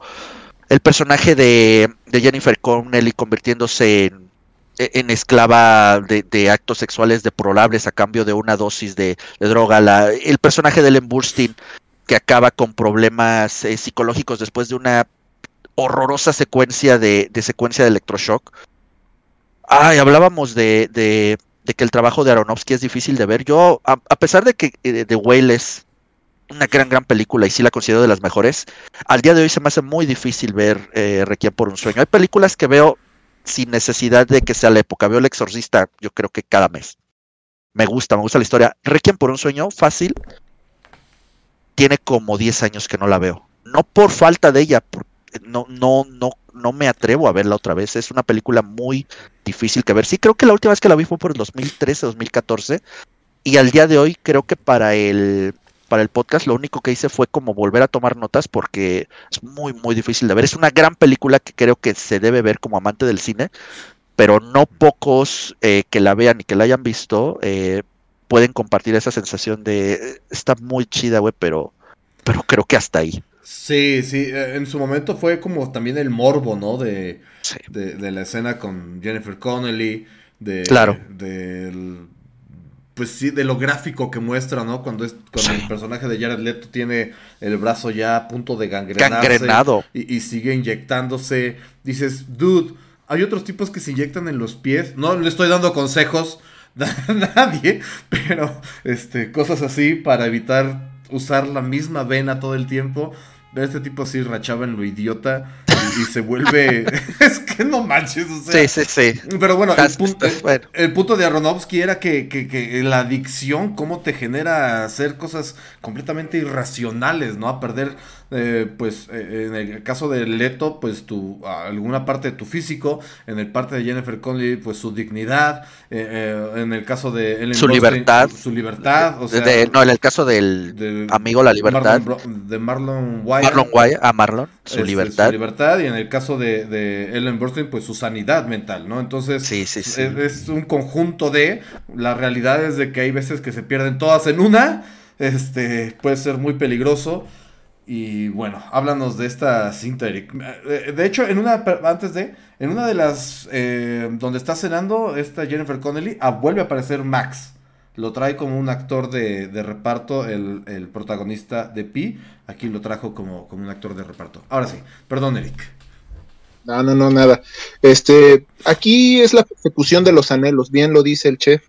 Creo que cada uno de los personajes inicia con eso, ¿no? Todos tienen un sueño, todos tienen un anhelo que cumplir. En este caso, por ejemplo, podemos ver que todo inicia tal vez desde las bases. Creo que, por ejemplo, el personaje de Tyrone, que es interpretado por uno de los hermanos Wyans, es uno de los personajes que más duele por la relación que llevaba con su madre, ¿no? Que es por eso que él se vuelve esta persona rota que también tiene ciertos, ciertos sueños como tal. Y el personaje de Jennifer Connelly, que creo que se llama Marion, Marlion, no me acuerdo cómo se llama, pero ella eh, la ausencia de sus padres, ¿no? Es, es, lo que a ella más le duele, porque aunque sus padres le dan dinero o facilidades de vida, le rentan un departamento todas estas cuestiones, ella no se siente como esa persona completa, ¿no? Y que cuando encuentra al personaje o a este Jared Leto, eh, eh, empiezan a tener esta imaginativa, estos sueños de que se van a casar, de que van a vivir juntos, y si por algo la película puede ser un poco pesada de ver, como bien también lo menciona el chef, es por esta esta cinematografía donde tú puedes ver estas pesadillas, estos este, brotes psicóticos con colores este, turbios, con colores apagados, y hay unas secciones de, las, de la película donde todo se ve iluminado, ¿no? Podemos ver a Ellen Burstyn, por ejemplo, con sus vecinas afuera en, en, en, la banqueta de su edificio donde viven, donde les está presumiendo cómo, cómo va mejorando su cuerpo, cómo va haciéndose una mejor persona, y sus mismas vecinas se lo dicen, ¿no? Eres una persona diferente, te ves mucho mejor, pero ella ya entrando en su casa, en verdad, demuestra su, verdad, verdadero rotura que está teniendo psicológica, la verdadera rotura mental. Lo mismo pasa con la relación entre Jared Leto y Jennifer Connelly. Hay una, hay una parte en la película donde los puedes ver observando desde la altura el, paisaje y se ve el sol, se ve todo muy iluminado, muy, muy alegre pero ya después, conforme empiezas a ver su decaimiento en, en, estas drogas, en estas dependencias de obsesiones hacia lo que es las adicciones, ya puedes ver lo que verdaderamente representa para el ser humano, ¿no? Yo para mí esta película que la tuve que ver otra vez la semana pasada, con esta sería la tercera vez que la veo. La primera vez que la vi, eh, la rentaron en un blockbuster, mi amigo Marco y mi amigo Paco. Yo la verdad quería rentar una película de acción porque yo cuando, no sé, 1999, 2000, pues yo era más de ver películas como de pues, sencillas, ¿no? Alguna película de acción, no recuerdo qué película quería, yo creo que era una película del mosquetero, si mal no recuerdo, y ellos mejor se deciden por esa y cuando la empezamos a ver, pues la verdad era yo tan chico, les digo, creo que no pasaba de los 15 años y no entendí nada y me aburrió. Ya después a los 25 la volví a ver y ya la entendí un poquito más. Y ahorita que tuve que verla por el podcast, pude comprender que, las, que todos nosotros también, lamentablemente, por eso les digo que el cine es tan bonito y al mismo tiempo tan horrible, pero es que en verdad sí, sí hay personas que por una parte te pueden presentar una, una imagen de, detrás, delante de la sociedad donde nada está sucediendo, como, la, como Ellen Bernstein, que fue la que más se me quedó grabada, pero detrás de ella, en su, en su soledad, sobre todo por esta que yo siento que es como como tristeza y decepción de haber cuidado a su esposo y haber dejado su vida de lado, ¿no? Creo que lamentablemente por eso yo siento que la película se llama Requiem por un sueño, porque las personas construyen estos castillos en el aire, pero en verdad no van camino a esa a ese, a ese anhelo, no van camino a realizar en verdad lo que ellos quieren. Y no solo es por esta cuestión de la sociedad, sino también por la cuestión humana que tú no logras comprender como tal la realidad y tratas de huir con estas adicciones. De hecho, yo viendo un poquito después, eh, la semana pasada, cuando terminé de ver la película, estuve buscando algunos de los extras de, en, YouTube. De hecho, si le buscan en YouTube, le ponen Requiem por un sueño, extras del DVD, les aparecen. Hubo uno que me llamó mucho la atención de este Wayans, que dijo que cuando estaban filmando la película, Darren Aronofsky se les acercó a todos los actores y les pidió que le dijeran las dos cosas que más les gustaban en la vida. Eh, no dijo lo de los demás, pero el hombre, este Marlon Wayans dijo que eran los dulces y el sexo. Entonces, este, Darren Aronofsky le dijo, bueno, durante 30 días no vas a consumir dulces ni no vas a tener sexo. ¿Por qué cuestión? Para llevarlo a un grado como de enojo, como a un grado de, no de neurosis, pero sí a un grado de molestia, de, molestia extrema, por no tener aquello que lo hace sentir este, aliviado. Entonces yo ahí entendí lo que decían que era, de hecho el mismo Wayans lo menciona como un director de método buscaba que su actuación fuera toda, todavía lo más cruda posible o lo más agresiva posible, quitándole lo que más le gustaba a él, y lo mismo hizo con los demás actores. Imagínense nada más a Jared Leto siendo el actor de método que siempre ha sido, que el director haya llegado. Yo pienso que de ahí él aprendió esas bases actorales que tiene hoy en día, gracias a esas ideas que Darren Aronofsky se les acercó a decir, ¿no? Pero pues como corolario, yo siento que Requiem por un sueño es de esas películas que si puedes verlas en dos o en dos o tres partes, dividirla 45 minutos o 40 minutos hacia, no sé, hacerla como tipo capítulos, puede ser un poquito más digerible y no te puede llevar a esta cuestión de sentirte desolado, porque es una película que en verdad si la ves de un tirón, la verdad es que si la ves rápido o si la ves así, nada más en una sola apuesta, sí te puede dejar en esta cuestión de tristeza y desolación que no es recomendable, pero que les digo, vuelvo a lo mismo, no todo, no, no queramos que en el arte todo sea bonito, que todo sea color de rosa. Necesitamos que también nos reten y nos pongan en estas cuestiones para nosotros poder apreciar la vida. O sea, mucha gente puede apreciar la vida desde esta cuestión, ¿no? Saber que las, hay muchas cosas negativas en, las, en, la realidad y que podemos evitarlas y que podemos este, ser una mejor versión de nosotros mismos y alcanzar nuestros sueños, pero no desviarnos en cuestiones negativas o en, o en cuestiones que puedan, este, que puedan destruirnos como ser humano. Sí, definitivamente, hay, bien lo dices, el, no todo tiene que ser bonito, ¿no? Hay cintas fantasiosas eh, de ciencia ficción o, comedias que pues e, el cine es muy amplio, hay, hay muchas vertientes, pero definitivamente eh, Requiem pues sí lleva a lugares oscuros que lo decíamos con la ballena, ¿no? O sea, vas a ver cosas que a lo mejor no quieres ver porque te ves reflejado y es un reflejo que no te gusta de ti mismo o que no te gusta de la sociedad, ¿no? Darte cuenta que en algún punto todos somos adictos, como me robé esa frase de una canción de Soda Stereo. Eh, pero ahí está, ahí está eh, eh, esa adicción, ese hambre descontrolada si lo podemos llamar así, ese paralelismo con, la ballena, pero definitivamente eh, Requiem es una visita recomendada como visita guiada a lo más oscuro de nuestro ser. Y bueno, en este punto fue de lo más alto de su carrera de, Darren Aronofsky, ya había sido reconocido como un, un director en ascenso, pero ya con, con Requiem por un sueño, la gente lo volteó a ver, ¿no? De entrada, por el cast eh, que tenía, eh, la inclusión de, Marlon Wayans como actor serio, que hasta la fecha había nada más estado haciendo pura comedia, dijo, bueno, o sea, eh, yo, yo, lo estaba viendo y yo decía, en algún momento este güey va a hacer alguna estupidez. ¿No? porque toda la vida lo habíamos visto hacer tonterías en la pantalla, pero aquí no, o sea, tiene un papel pues es un tipo cómico, alivianado, pero no es nada de comedia lo que le pasa. Entonces, se notó su capacidad y se tardó cinco años en hacer su siguiente película, en escogerla. Mm, eh, en un documental, en el documental que viene con el DVD, dice que es la película que él siempre había querido hacer, o sea, hasta ese punto de su carrera, que se llama La Fuente. Aquí la trajeron como La Fuente de la Vida y es una película que puede dividir. Eh, pero definitivamente es también una visita obligada. A lo mejor no se las recomiendo si acaban de perder a alguien. Definitivamente no es el tipo de película que deben de ver. O a lo mejor sí, para que sirva como catarsis de, de, lo mismo. Tiene, e, igual es una película compacta. Sí, eh, eh, son dos actores los que sostienen toda la cinta, en especial eh, pues el protagonista que Wolverine, Hugh Hackman, que nos regala una interpretación fuera de, Logan, muy eh, apasionada. Yo ayer la estaba volviendo a ver, es una de mis cintas favoritas.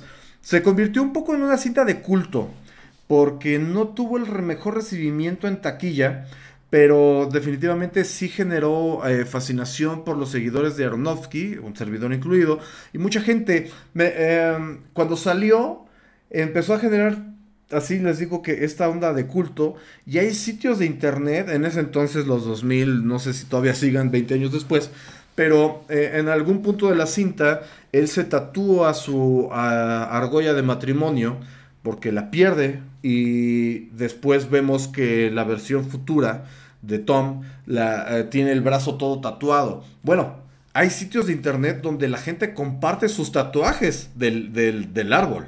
Y, muestra todo su brazo tatuado con diferentes aros, o sea, mucha expresión, pero ahí está la influencia. Y digo, bueno, para tatuarte algo así debe de gustarte mucho la cinta, ¿no? Definitivamente pues se, adapta a los diferentes significados que tú le puedas dar, pero La Fuente es una película eh, muy interesante, tanto lo visual que estábamos viendo aquí, con la expresión espacial del Xibalba, como la historia que no es fácil y hay que ponerle un poquito de atención. Tres líneas temporales. ¡Ja! Trágate eso, Doctor Strange. Este. ya, eso ya lo hacía Darren Aronofsky en los 2000. O sea, nah, multiversos y líneas temporales alternas. ¿Eso qué? Y con mejores efectos especiales. Mejor que Modoc, toda la película. Mejor que Modoc, toda la película, sin duda. No, bueno. De, hecho, fíjate que eh, eh, precisamente en este DVD te muestran que eh, esta onda de, la constelación o de la nebulosa de Xibalba que, muestran, uno piensa, pensaría que son efectos especiales, pero no. Dice que lo hicieron con eh, estas ondas, ¿cómo se llaman? Los platitos de Petri. Y eh, hacían reacciones químicas y estos destellos y todo lo que vemos ahí son reacciones químicas. Y lo que dice el director es que ellos querían denotar que el universo puede ser tan grande o tan pequeño como nosotros lo veamos. Y, por eso es que estas se ve grandioso así, se ve que es algo espacial y no, en realidad es algo muy muy pequeño lo que estamos viendo en pantalla y este concepto de la nave espacial, una burbuja con la que transporta al árbol de la vida, al Xibalba, eh, este inframundo maya y todo, es una onda muy muy loca, chef. Totalmente de acuerdo, ¿no? Y nos hablabas de cómo se entrelazan esas tres historias, ¿no? Teniendo como protagonistas siempre a, a, Hugh Jackman y a, Rachel Weisz. Eh, en estos tres eh, líneas temporales, ¿no? El, científico oncólogo que trata de, de, curar a su esposa a través de ensayos con, con animales sobre tumores cerebrales. Tenemos al inquisidor eh, en, la, en, la, antigua España. Eh, y tenemos al astronauta, ¿no? Que, como nos dice, se, se adentra en, en, esta nueva nebulosa. A mí me gusta mucho esa, esa referencia al Popol Vuh, esa, a esa parte de la, de la mitología maya, porque eh, el Xibalba, como se llama esta nebulosa, pues hace referencia a el inframundo, al inframundo maya, ¿no? Eh, y a todas las deidades que en ella, que en ella habitan. A final de cuentas, sí, cómo se entrelazan en la recta final estas tres historias de estos personajes que, pues sí, se deja entender que tienen una conexión, una conexión que pues eh, va de la mano con estos, en estos temas, ¿no? De, de, la vida, la muerte, la sanación, la resurrección, porque lo vemos a través eh, de las escenas, ¿no? Con, con, el árbol de la vida, donde eh, la savia funciona como, como, un, como una panacea para curar todo, pero conlleva también eh, pues, pues otro fin, ¿no? Que al final termina eh, llenándolo de, de, de vegetación eh, para quedar eh, ahí sepultado junto, junto a este árbol, ¿no? Eh, es una película también, como decíamos, bueno, lo mencionabas tú, sobre todo para las personas que estén en una posición donde pues tal vez la, la pérdida de un pariente esté, haya estado cercana. Es, la interpretación creo que sí es más directa precisamente cuando está en una situación familiar de, de ese tipo, pero sí depende mucho de qué rumbo le quiera dar eh, precisamente esta interpretación, si le puede servir, como tú decías, eh, como una catarsis, como una curación eh, emocional, porque puede funcionar, el cine tiene esa fuerza, tiene ese impacto, o puede ser que lo lleve hacia el otro rumbo, ¿no? También lo, lo podría hacer decaer un poquito más, pero todo depende de cómo lo vea la persona, ¿no, Eric? Así es. E, esta película es este de lo más amigo. Bueno, yo les puedo decir que como creo que ya se han dado cuenta en algunos programas anteriores, me encanta mucho eso del amor como tal. Eh, siento mucha mucha referencia hacia, hacia lo que es el, el encontrar a alguien que te complemente, ¿no? O sea, alguien que te lleve hacia un lugar y hacia una hacia tu mejor versión. Aquí lo que pasa con Easy y con Tom yo no lo veía como el pasado y el presente y el futuro. Yo, cuando empecé a ver la película y la terminé de ver, eh, yo vi que, yo analicé o, entendí que Easy escribía acerca de este español que estaba tratando de rescatar eh, a, esta, a la reina Isabel el Inquisidor, como una referencia al cáncer que ella tenía, el Inquisidor siendo el cáncer, vamos, o sea, eh, y esta obsesión que tenía el personaje de Hugh Jackman, Tom, por querer este, alejarse de España y llegar hacia el Xibalba. Y ya la, la, la cuestión del, del, presente y el futuro de Tom como tal, de que no quiere, de hecho su esposa ahí sí le pide, ¿no? Terminar de escribir el libro. Y a mí me dolía mucho esa escena donde él no lo quiere terminar. Y pues yo, yo entendí, dije, pues sí, este no lo quiere terminar porque sabe que si termina de escribir el libro, va a aceptar que su esposa está muerta. Y, y, eso es lo que a él más le duele, ¿no? Por eso cuando ya lo ve cerca del árbol de la vida o de la fuente de la vida, este, donde va a explotar el universo siendo él el primer, o sea, se va a hacer este bucle, ¿no? Él siendo el primer y el último hombre, ¿no? Como tal, de, hecho se ve en una parte de la película, hablan del Génesis. Por eso es que la película me deja muy ensimismado cuando la terminé de ver, porque eh, lo, tra lo, perdón por el nerviosismo que me da, pero es que en verdad sí me da mucha emoción.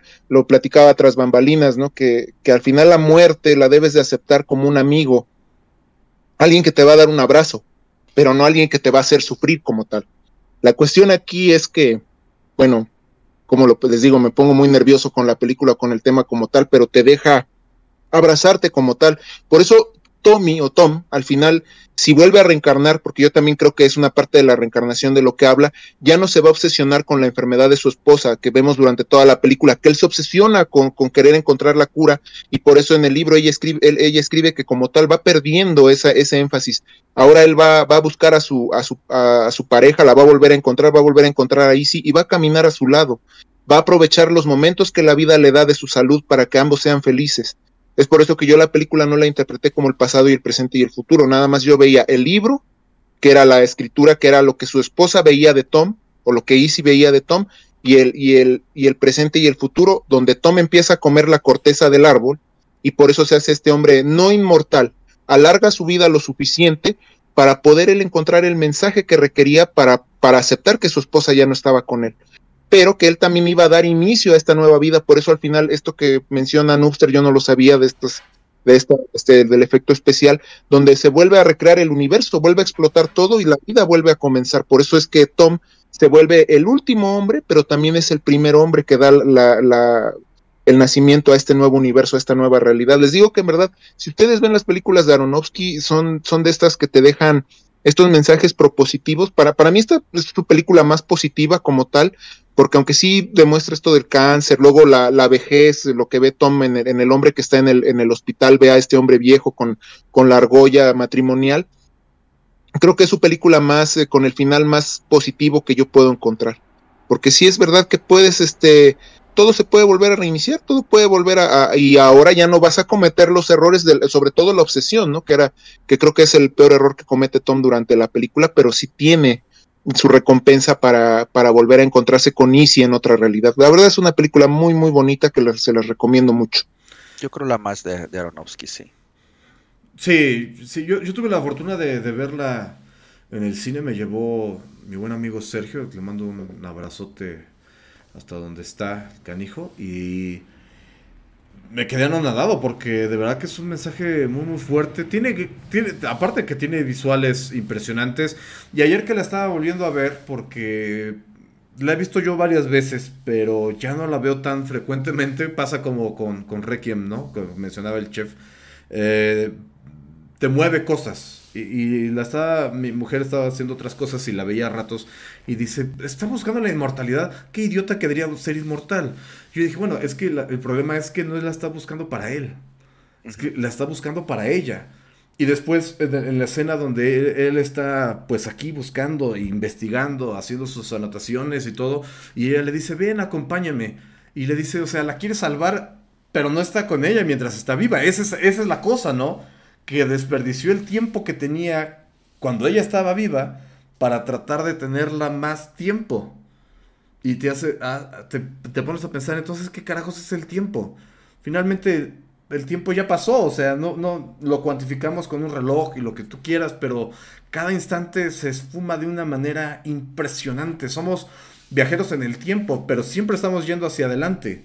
Y, y los momentos que dejamos atrás, de verdad que jamás vuelven. ¿O sí? Eso es lo que plantea aquí, ¿no? O sea, de verdad va, a, a lo mejor puedes volver y rehacer todos los errores, pero finalmente creo que somos más el cúmulo de las experiencias de nuestros errores y de las consecuencias de los mismos que de nuestras virtudes. Entonces, creo que ya me quedé congelado. También el chef. Pero. Todos. ¿Ah, sí? No. No, yo estoy. ¿Tú, tú estás bien? Tú te quedaste congelado. Ok. este. Eh, hay mucho de, de dónde sacar al, árbol de la vida que no sé si aquí, porque les comentaba la otra vez, que aquí conoce el director a Rachel Weisz y se casa con ella, posteriormente se divorcia, pero pues ahí tienen, este, ¿cómo se llama? Su, su amorío. Es, me encanta esta escena donde eh, Hugh Hackman acaba de morir, Easy, y están diciendo unas palabras póstumas y él se enoja y dice, la muerte es solo, solo una enfermedad y yo voy a terminar con ella. Ah, estaba viendo el resumen de Macario, otra película que habla también sobre la muerte, y decía que pues eh, si nosotros vivimos una eternidad, estamos más tiempo muertos que vivos. Entonces habría que aprovechar más el tiempo que estamos vivos que muertos, ¿no? Entonces ahí está Totalmente. una la, la, reflexión final de Wolverine que, que inclusive es, es, chistoso porque Wolverine es un ser inmortal, no eh, las células de, de, de, Logan se regeneran constantemente, lo que evita que envejezca y aquí pues eh, Hugh Hackman no escapa al personaje que lo hizo famoso. Pero bueno, Pasado, este, este fue un fracaso para, para Aronofsky. La taquilla lo, la muestra como un fracaso.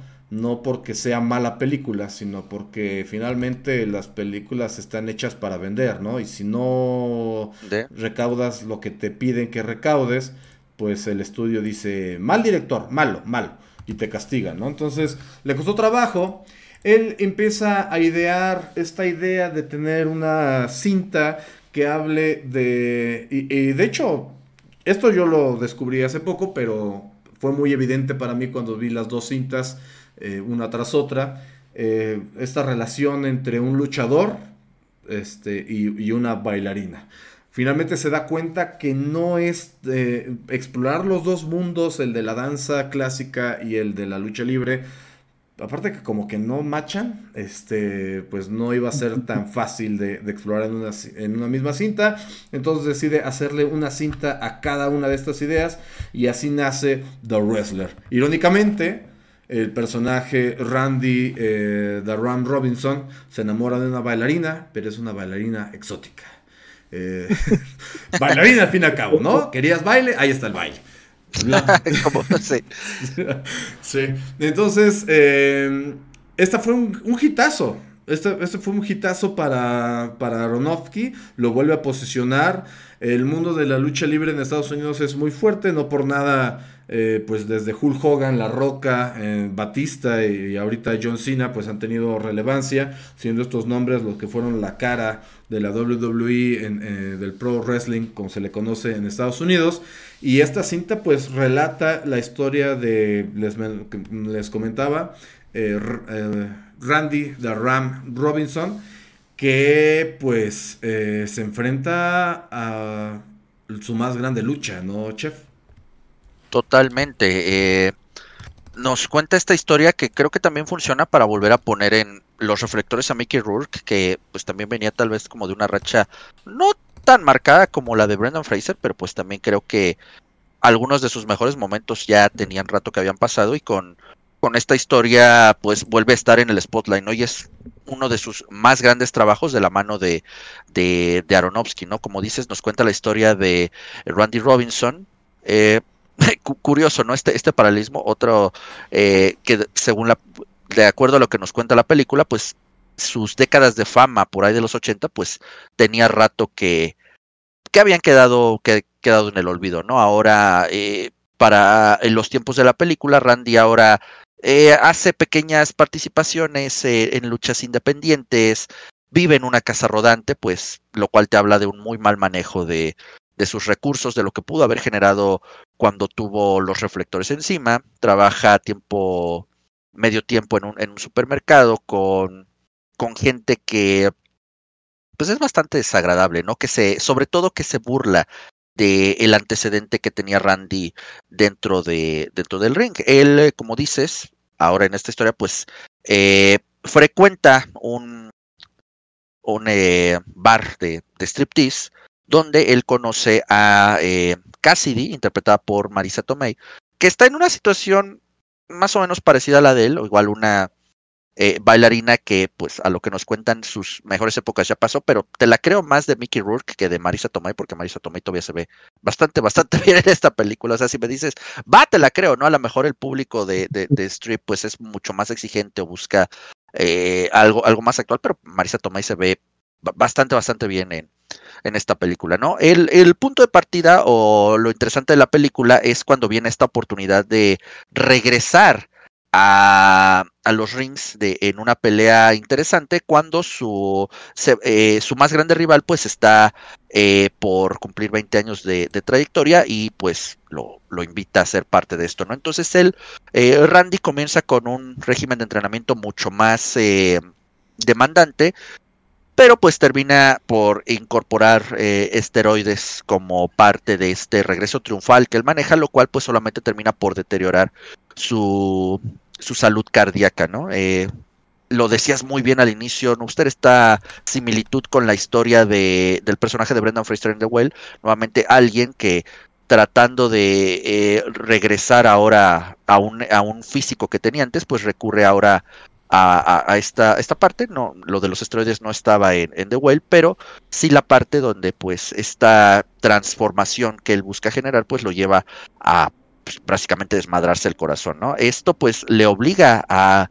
eh, por recomendación de, su doctor, pues a, dejar estos planes que tenía de regresar a la, lucha libre, ¿no? Lo cual pues lo molesta, lo frustra, pues tiene que dedicarse tiempo completo ahora a su trabajo en el supermercado, ya no puede hacer estas luchas clandestinas, estas luchas menores que él, que él hacía y también comparte con The Whale esta parte donde él busca eh, resarcir la relación rota que tiene con su hija, ¿no? A final de cuentas, sus decisiones eh, y el darle más importancia a ese atisbo de fama que llegó a tener, pues lo hacen perder prácticamente todo, ¿no? La relación con su hija, incluso Cassidy eh, en esa última pelea a la que él decide ir, pues ya me recuerda mucho la escena de, de Rocky, donde pues eh, Rocky busca a esta chica, no recuerdo cómo se llamaba, porque está este hombre de, hombre, el, la chica de, Rocky. Eh, Pero Rocky la busca. Adrian. Adrian, ajá, la busca en, el público y la encuentra, y eso es eh, muy importante para él. En el caso de del luchador, eh, Randy no, no vea, no vea casi dentro del público y pues eso ya, digamos que pasa a segundo término porque pues él al último hace este movimiento arriesgado, este movimiento eh, que se entiende como letal, como el último de su vida, el, tope borrego básicamente, y pues nos deja con, esa historia, ¿no? De alguien que dejó todo por nuevamente volver a sentir lo que tuvo anteriormente, ¿no? Y se llevó vida, amistades y familia en, ese trayecto. Sí, definitivamente es un retrato de, de la lucha, digamos, underground. Eh, muy, muy fiel. Tuvo muy buenos comentarios dentro del mundo del wrestling. Algunos no les gustó porque se revelan algunos secretos. Eh, vemos como pues las peleas son pactadas, hay cierta organización. El chiste aquí es eh, la adrenalina que genera, ¿no? A diferencia de otros espectáculos como el teatro o, cosas así, donde sí hay un feedback por parte de, de los espectadores, aquí la lucha consiste en generar reacción. O sea, muchos ven que hay buenos y malos, ¿no? Aquí les llaman en México los rudos y los técnicos. En Estados Unidos son los heels, son los malos, y los babyface, que son los buenos. Y el, el heel tiene que tener la habilidad de hacer enojar al público. O sea, aquí el rudo tú lo ves y es un cochinote asqueroso y le, gritas y, de verdad que si ustedes no han ido a una función de lucha libre, se lo recomiendo ampliamente. Es la cosa más catártica del mundo gritarle estupideces a un completo desconocido. Es divertidísimo y, y para eso vas, para gritar. Lo peor que le puede pasar a un luchador es que no, no genere reacción. Eso es lo más... O sea, ya, si sales y no generas nada, tu carrera como luchador está acabada. Independientemente, sí, independientemente de lo atlético, tienes que, que, actuar. Muchos dicen, es que la lucha es actuada, sí, pero ¿qué actuación? O sea, hay historias y hay un storytelling de, los luchadores. No nada más es salir y luchar. O sea, tú tienes que, mostrarte como la víctima, como el underdog, como, como la figura que, esté planeada para ti. En este caso, Randy era la figura clave, era el héroe. Muchos lo, lo, ponen como un Hulk Hogan de, la lucha gringa pero pues de, de, bajos recursos, ¿no? Incluso él buscando el reconocimiento y acceder a una liga mayor que evidentemente le va a dar pues una mejor remuneración económica, pero el sacrificio está, ¿no? Yo creo que eso es eh, a la, al paralelismo junto con la siguiente cinta que es Black Swan, el sacrificio que tienen que dar para representar estos, estos papeles, porque finalmente eso es lo que representa, un, papel, una actuación, lo, lo, que deja todo en el ring. Y es también el paralelismo con el personaje que tú dices de, de Marisa Tomei, que ella sale y se llama Cassidy, pero tiene un nombre real, tiene una vida real. De hecho, las primeras interacciones que vemos entre Randy y, ella, pues ella le dice, es que él, le dice, no, es que te ves muy guapa eh, eh, aquí, o sea, en la luz del día, ¿no? Y en mujer hasta le decía, güey, no le digas eso, la vas a, ahuyentar. Y se lo vuelve a decir, dice, es que, pues te ves muy bien, o sea, porque finalmente tienes una idea de la otra persona que, se encargó ella de generar. Y, finalmente también él, el, uno de los puntos importantes de la cinta es cuando él está trabajando, despachando jamón y una persona lo reconoce. Y él lo que hace para salirse de la situación es cortarse el dedo y mandar toda la fregada porque se da cuenta que la gente lo reconoce como Randy the Ram, pero él ya no es Randy the Ram. Ni se siente Randy the Ram detrás de ese mostrador repartiendo jamón y ensalada. Entonces él se da cuenta que toda su vida él ha sido Randy the Ram y que ya no puede ser otra cosa que no sea eso. Por eso él decide ir a esa última lucha a pesar de que su vida literal está en juego. Ah, háblanos de The Wrestler, Eric. El personaje de Randy the Ram es, es como este abandono de la personalidad. De hecho, durante la película también podemos ver cómo Randy abandonó a su hija. Y creo que ese es el punto donde él se rompe totalmente, donde tú dices lo de la carnicería.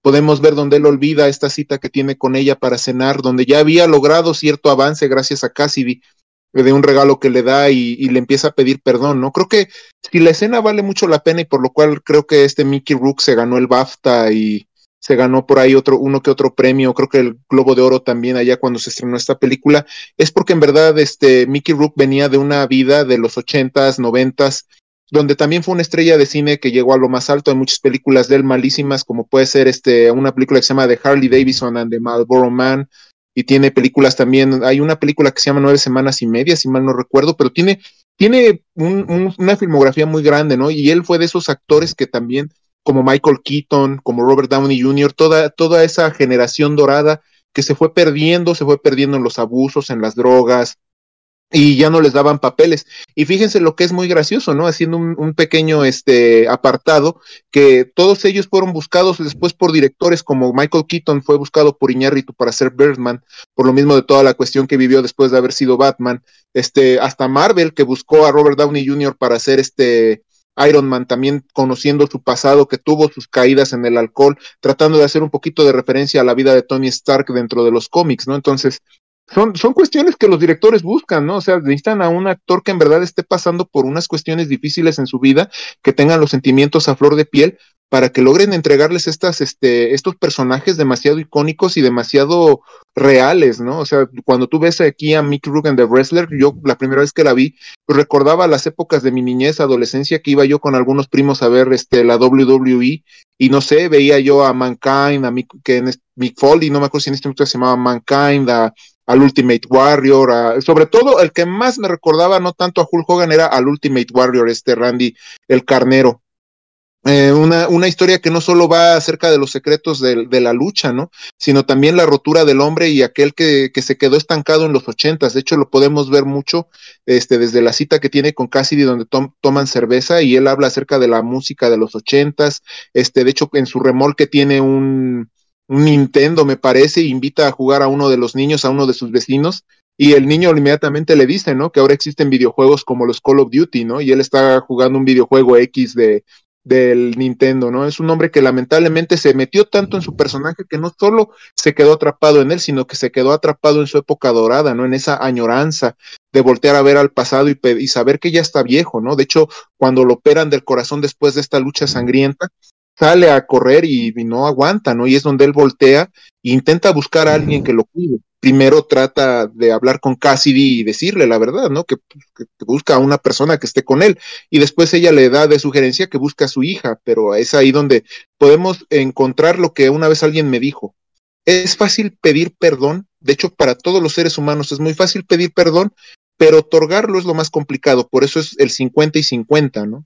Y cuando él va y busca a su, a su niña, va, busca a su hija, pues se da cuenta de, de, que lo ve como una persona que no es de su agrado que, y que le duele, ¿no? Le duele a él como padre ver que su hija no lo acepta porque la abandonó. Y cuando por fin lo logra, es lo que tiene Aronofsky en su, en su cinematografía, cuando por fin logra tener este pequeño contacto, esta pequeña intimidad y que le pide perdón, que lo ve llorar, que lo ve frágil, que no es ese hombre fuerte que, que, se ve en el cuadrilátero, es un hombre sensible y que está roto y que está arrepentido de sus decisiones de vida.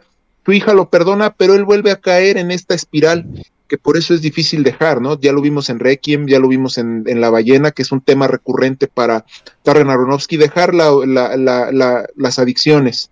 Él se va de juerga, encuentra a una chica joven, tiene relaciones con ella y se queda en su casa de ella, sale y se queda a dormir en su casa y despierta lo suficientemente tarde para dejar plantada a su hija en un restaurante donde ya habían pactado cenar para poder seguir limando asperezas, ¿no? Entonces, al buscar a su hija, su hija le dice lo que, lo que ya había, le había dicho, pero de una manera más fuerte, ¿no? Que lo odiaba, que era una persona que no, la, no, no soportaba verlo, ¿no? Y a él, ahí podemos ver a Randy totalmente roto y pedir regresar al cuadrilátero, ¿no? Para una última pelea. Y lo que le dice a Cassidy antes de entrar al, mismo, al mismo ring, que él no se sentía más que, él sentía solo el amor de su público, que se sentía identificado cuando el público vitoreaba su nombre. Por eso es que hace su, última lucha. Y también hay, aquí vamos a ver lo que todavía no hemos platicado a, tema abierto, los finales, este, ahora sí que los, los finales a cuestión interpretativa. Eh, la última escena del luchador es ver a, Randy precisamente hacer la cornada del carnero, aventarse de la tercera cuerda y no sabemos qué va a pasar con él, no sabemos si va a morir, o sea, al final no sabemos si cobró lo que le iban a pagar por la lucha, pero es eso es ahí lo que yo les digo, que, que Aronofsky no te va a dejar la historia completa, prefiere que tú como espectador decidas. Tal vez tú puedas pensar, ¿no? al final se, Espérame, el, el triste Aronofsky nos rompió eso, güey en una declaración dijo que sí se moría. o sea, ya salió él a decir, este, sí se muere The Ram. De hecho, durante la filmación, eh, eh, esa última escena la filmaron en un, eh, en un evento real de lucha, se llama Ring of Honor, y le pidieron al público que participara de la mejor manera posible. Al final, Darren salió a decirles, oigan, cooperen, la cinta trata de esto, esto y esto. Incluso este, ya después de esa intervención, el público este, empezó a gritar, we fucked up, we fucked up, y ya pudieron filmar de nuevo y la gente ya le echó las ganas necesarias.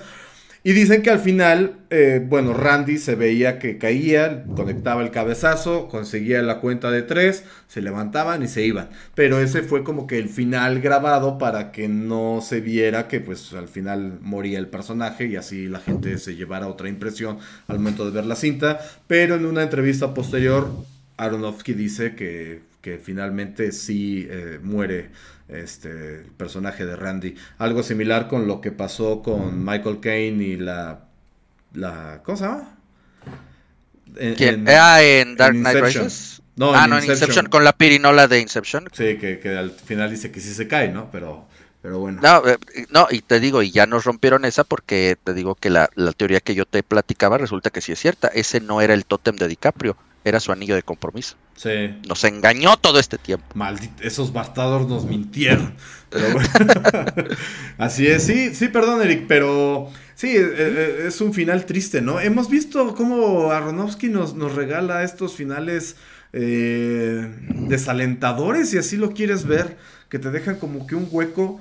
Esta cinta yo no la vi en el cine, pero definitivamente cuando la, la vi dije, maldita sea, otra vez me dejó como yo sé que no es hambre lo que está en mi estómago.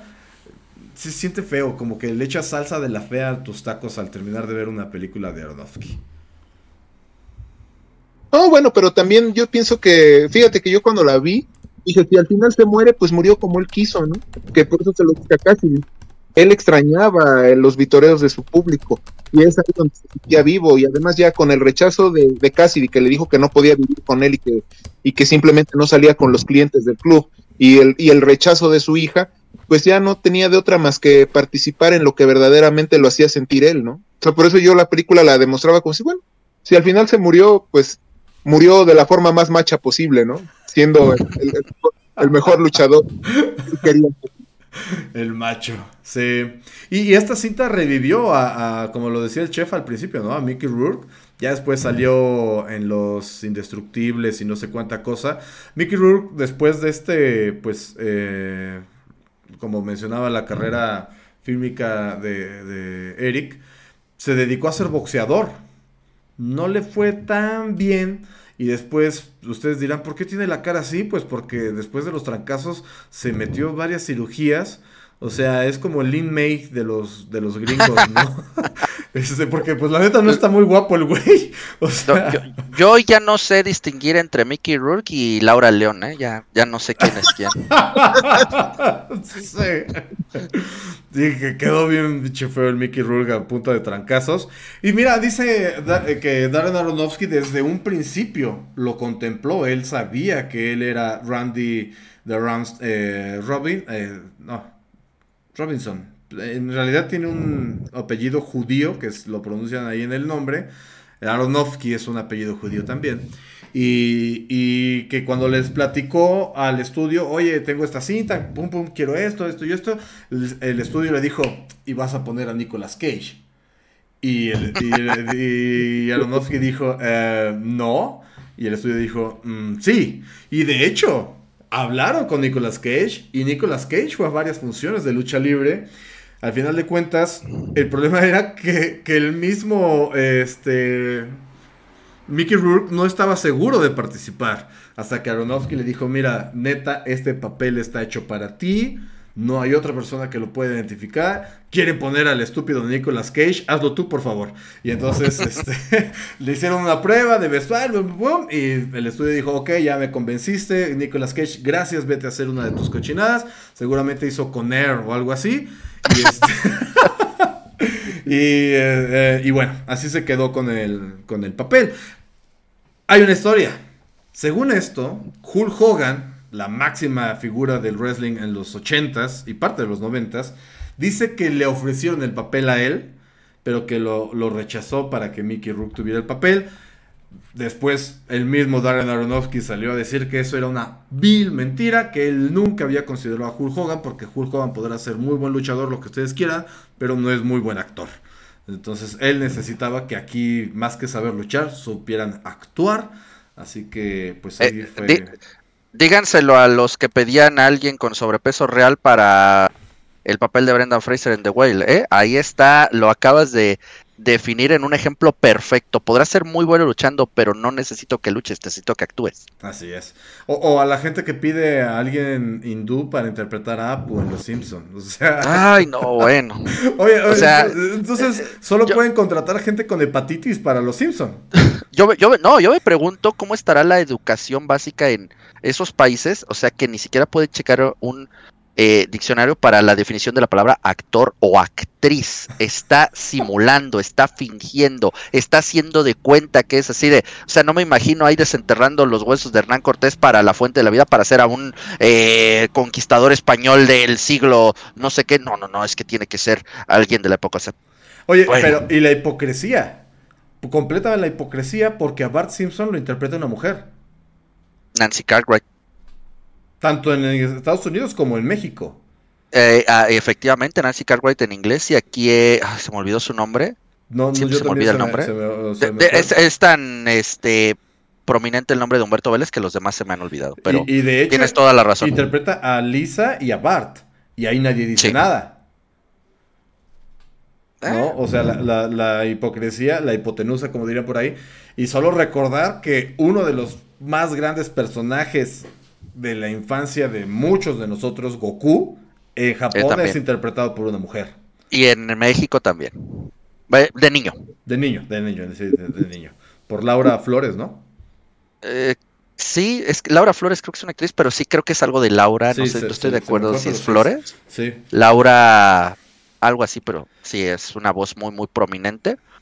Pero como tú lo dices, ¿no? Eh, no, no es que eh, se busque, o sea, lo que eso que piden es totalmente ridículo. Solamente tengo, bueno, y que ni siquiera es, eh, porque te iba a decir, o sea, para los papeles de niños pequeños, el único ejemplo que tengo es la, la, la niñita que hace la voz de, no me acuerdo mucho de los nombres de South Park, pero hay un, un niñito en South Park que su voz sí la hace, pero es una niñita, una niñita como de que creo que cuatro o cinco años que lo hace porque su papá es, es, actor de voz, sí. Luego les voy a pasar ese clip para que vean cómo hacen la voz de ese personaje y es y es increíble, porque para South Park dice puras, o sea, sus líneas son puras groserías. Y vienen de una, y es, impresionante cómo lo hace el, papá con la niña para poder obtener las líneas, las líneas que usa, ¿no? Y, ni siquiera ahí aplica porque está interpretando la voz de un niño. O sea, esto, esto, lo, que hablábamos, eh, a mí se me hace el colmo de lo absurdo, no, no entiendo el por qué. Eh, digo, no hubo tanta polémica por, o sí la hubo de cierto modo, eh, ahora que Ana de Armas interpretó a, Marilyn Monroe, salió a decir a alguien de no, es que por qué, si... No, sé, o sea, polémicas ridículas, en serio, o sea, me, agrada más cuando los debates son sobre los significados de la película, lo que pueda significar. Cuando estamos hablando de esto es en serio así de, güey, ya, ya estuvo. Sí, sí, sí. hace poco hubo una polémica también porque había, estaban planeando hacer la vida de una o de un defensor de los derechos trans y habían casteado a Scarlett Johansson que dicen que era idéntica o idéntico y que Scarlett dijo, no, no, no, no, no, no quiero entrar en dimes y diretes, que si porque soy mujer y que no, no, ¿saben qué? Muchas gracias, este, gracias por tomarme en cuenta, pero no gracias. Por aquí nos dice Marina Huerta, la voz de Bart Simpson. Gracias, gracias, bro. Gracias, gracias. Te mandan saludos, Eric, dice que te mandan saludos Fernanda, Fernanda, gracias por estarnos viendo y por, por saludar al Altísimo. Ahí están los, saludos. Recuerda que si te juntas eh, dos personas o más, pueden hablar directamente con, con Eric. Eh, y bueno, después de hacer este gran experimento que de este retrato del, como les mencionaba, del sacrificio que, representa para los luchadores, porque no nada más es ir y luchar, o sea, en realidad es eh, entrenar gran parte del día, hay veces, como lo muestran aquí, tener otro trabajo de medio tiempo, y luego ir a otra ciudad, eh, viajar, enfrentarte a otra persona, tener un seguro de salud, pues a lo mejor no muy bueno, eh, curarte de lesiones, seguir trabajando lesionados. Es, es, complicado poner tu físico eh, en riesgo. Darren Aronofsky cuenta esta otra historia que le valió ya el reconocimiento de la academia y que su actriz ganó el premio de la academia. Una pues ya muy madura Natalie Portman, y digo muy madura porque habíamos hablado de ella eh, en El Asesino Perfecto, en Leon the Professional, y aquí pues es todo lo contrario, es, es una mujer que pues está entrando en la... pues tiene un camino oscuro para interpretar no el papel de su vida, porque aquí lo, feo es que está interpretando el papel de la vida de la mamá, ¿no? Que implanta toda esta onda eh, de ser la bailarina perfecta en su hija, ¿no? Entonces... La manipulación. La, manipulación, eh, esta onda de, transmitirle a los hijos eh, o de querer que tus hijos sean lo que tú no fuiste, en lugar de que sean lo que ellos quieren ser un rollo muy, muy denso, más aparte la frustración sexual, chef. Oh, totalmente. Son muchos, muchos temas eh, los que abarca eh, Black Swan, el cisne negro.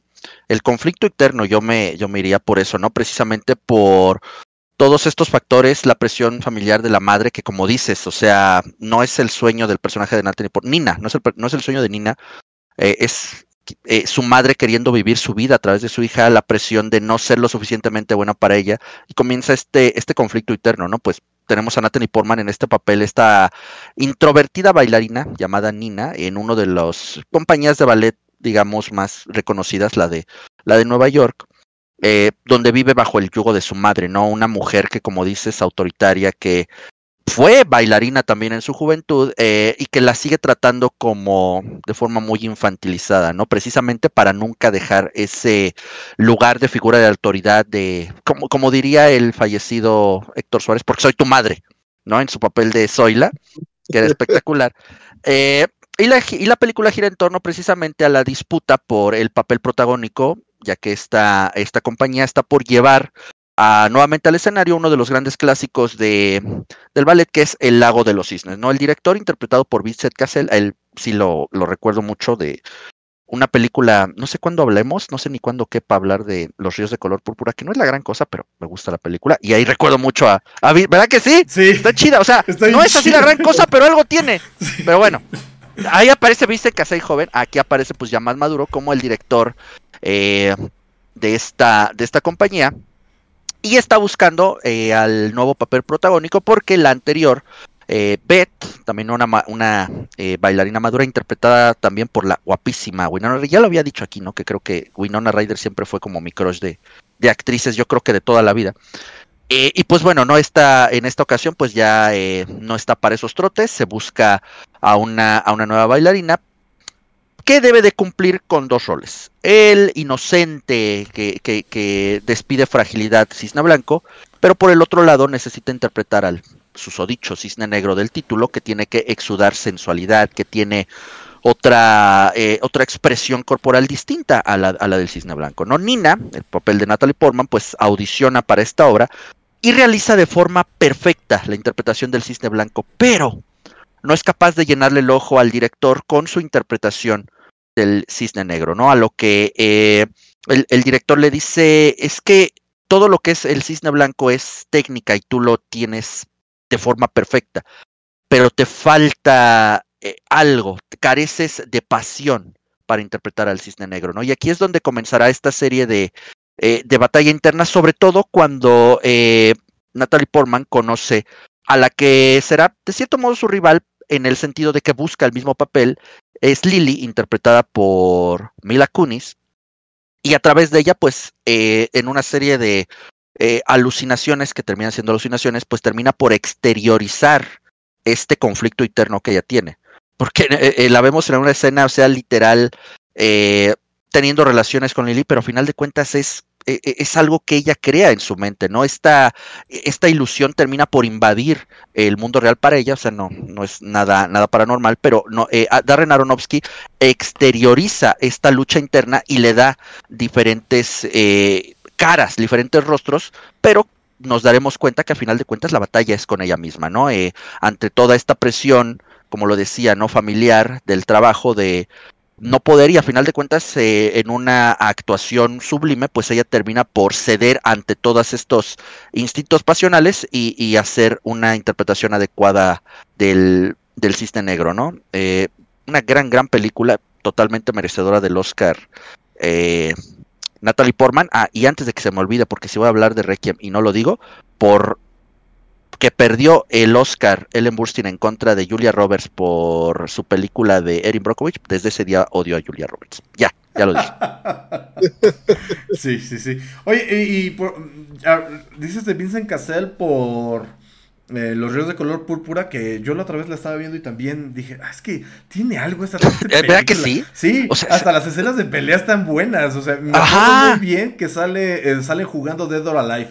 De eso me acuerdo ah, muy totalmente. bien. Porque me, gustaba mucho ese, ese, ese, juego y me llamó mucho la atención que estuvieran jugando Dead or Alive ahí. Pero yo recuerdo a Vincent Cassell por otra cinta de la cual en algún punto, en algún especial, tenemos que hablar de ella que es. Doberman. Este. No, Irreversible. ¿No has visto? Ah, Irreversible. Ah, bueno, ¿no has visto Doberman con, con este güey? ¿Con, con Vincent Cassell? No, no, no, no. Es una francesa. Vela, si puedes, es una de acción, pero.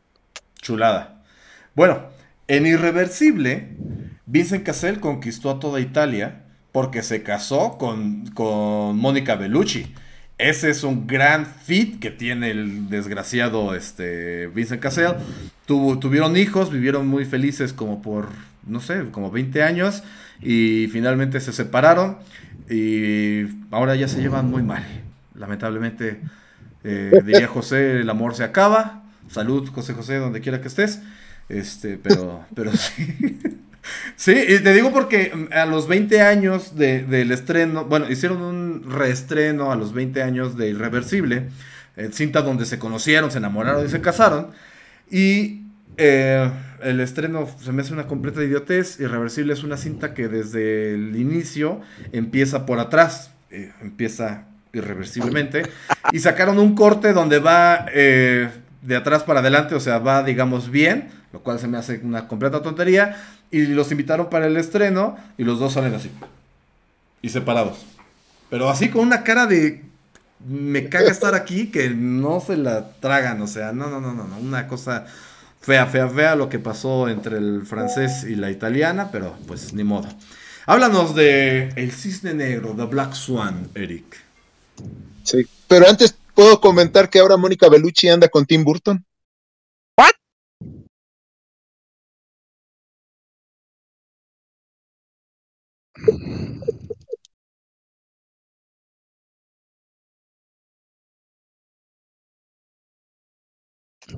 En ventaneando.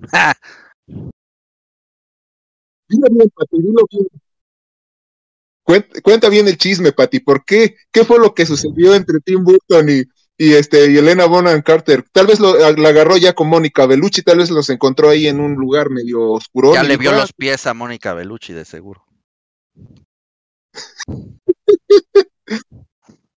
Hay, que, hay que sacarle bien el juguito porque, pues, hasta donde yo sabía, Elena Bohan Carter y el señor Burton estaban muy felices, ya llevaban años, años, y pues Ahorita Mónica Bellucci ya no es, eh, ya no está tan joven, pero definitivamente sí le saca unos 30 años Tim Burton.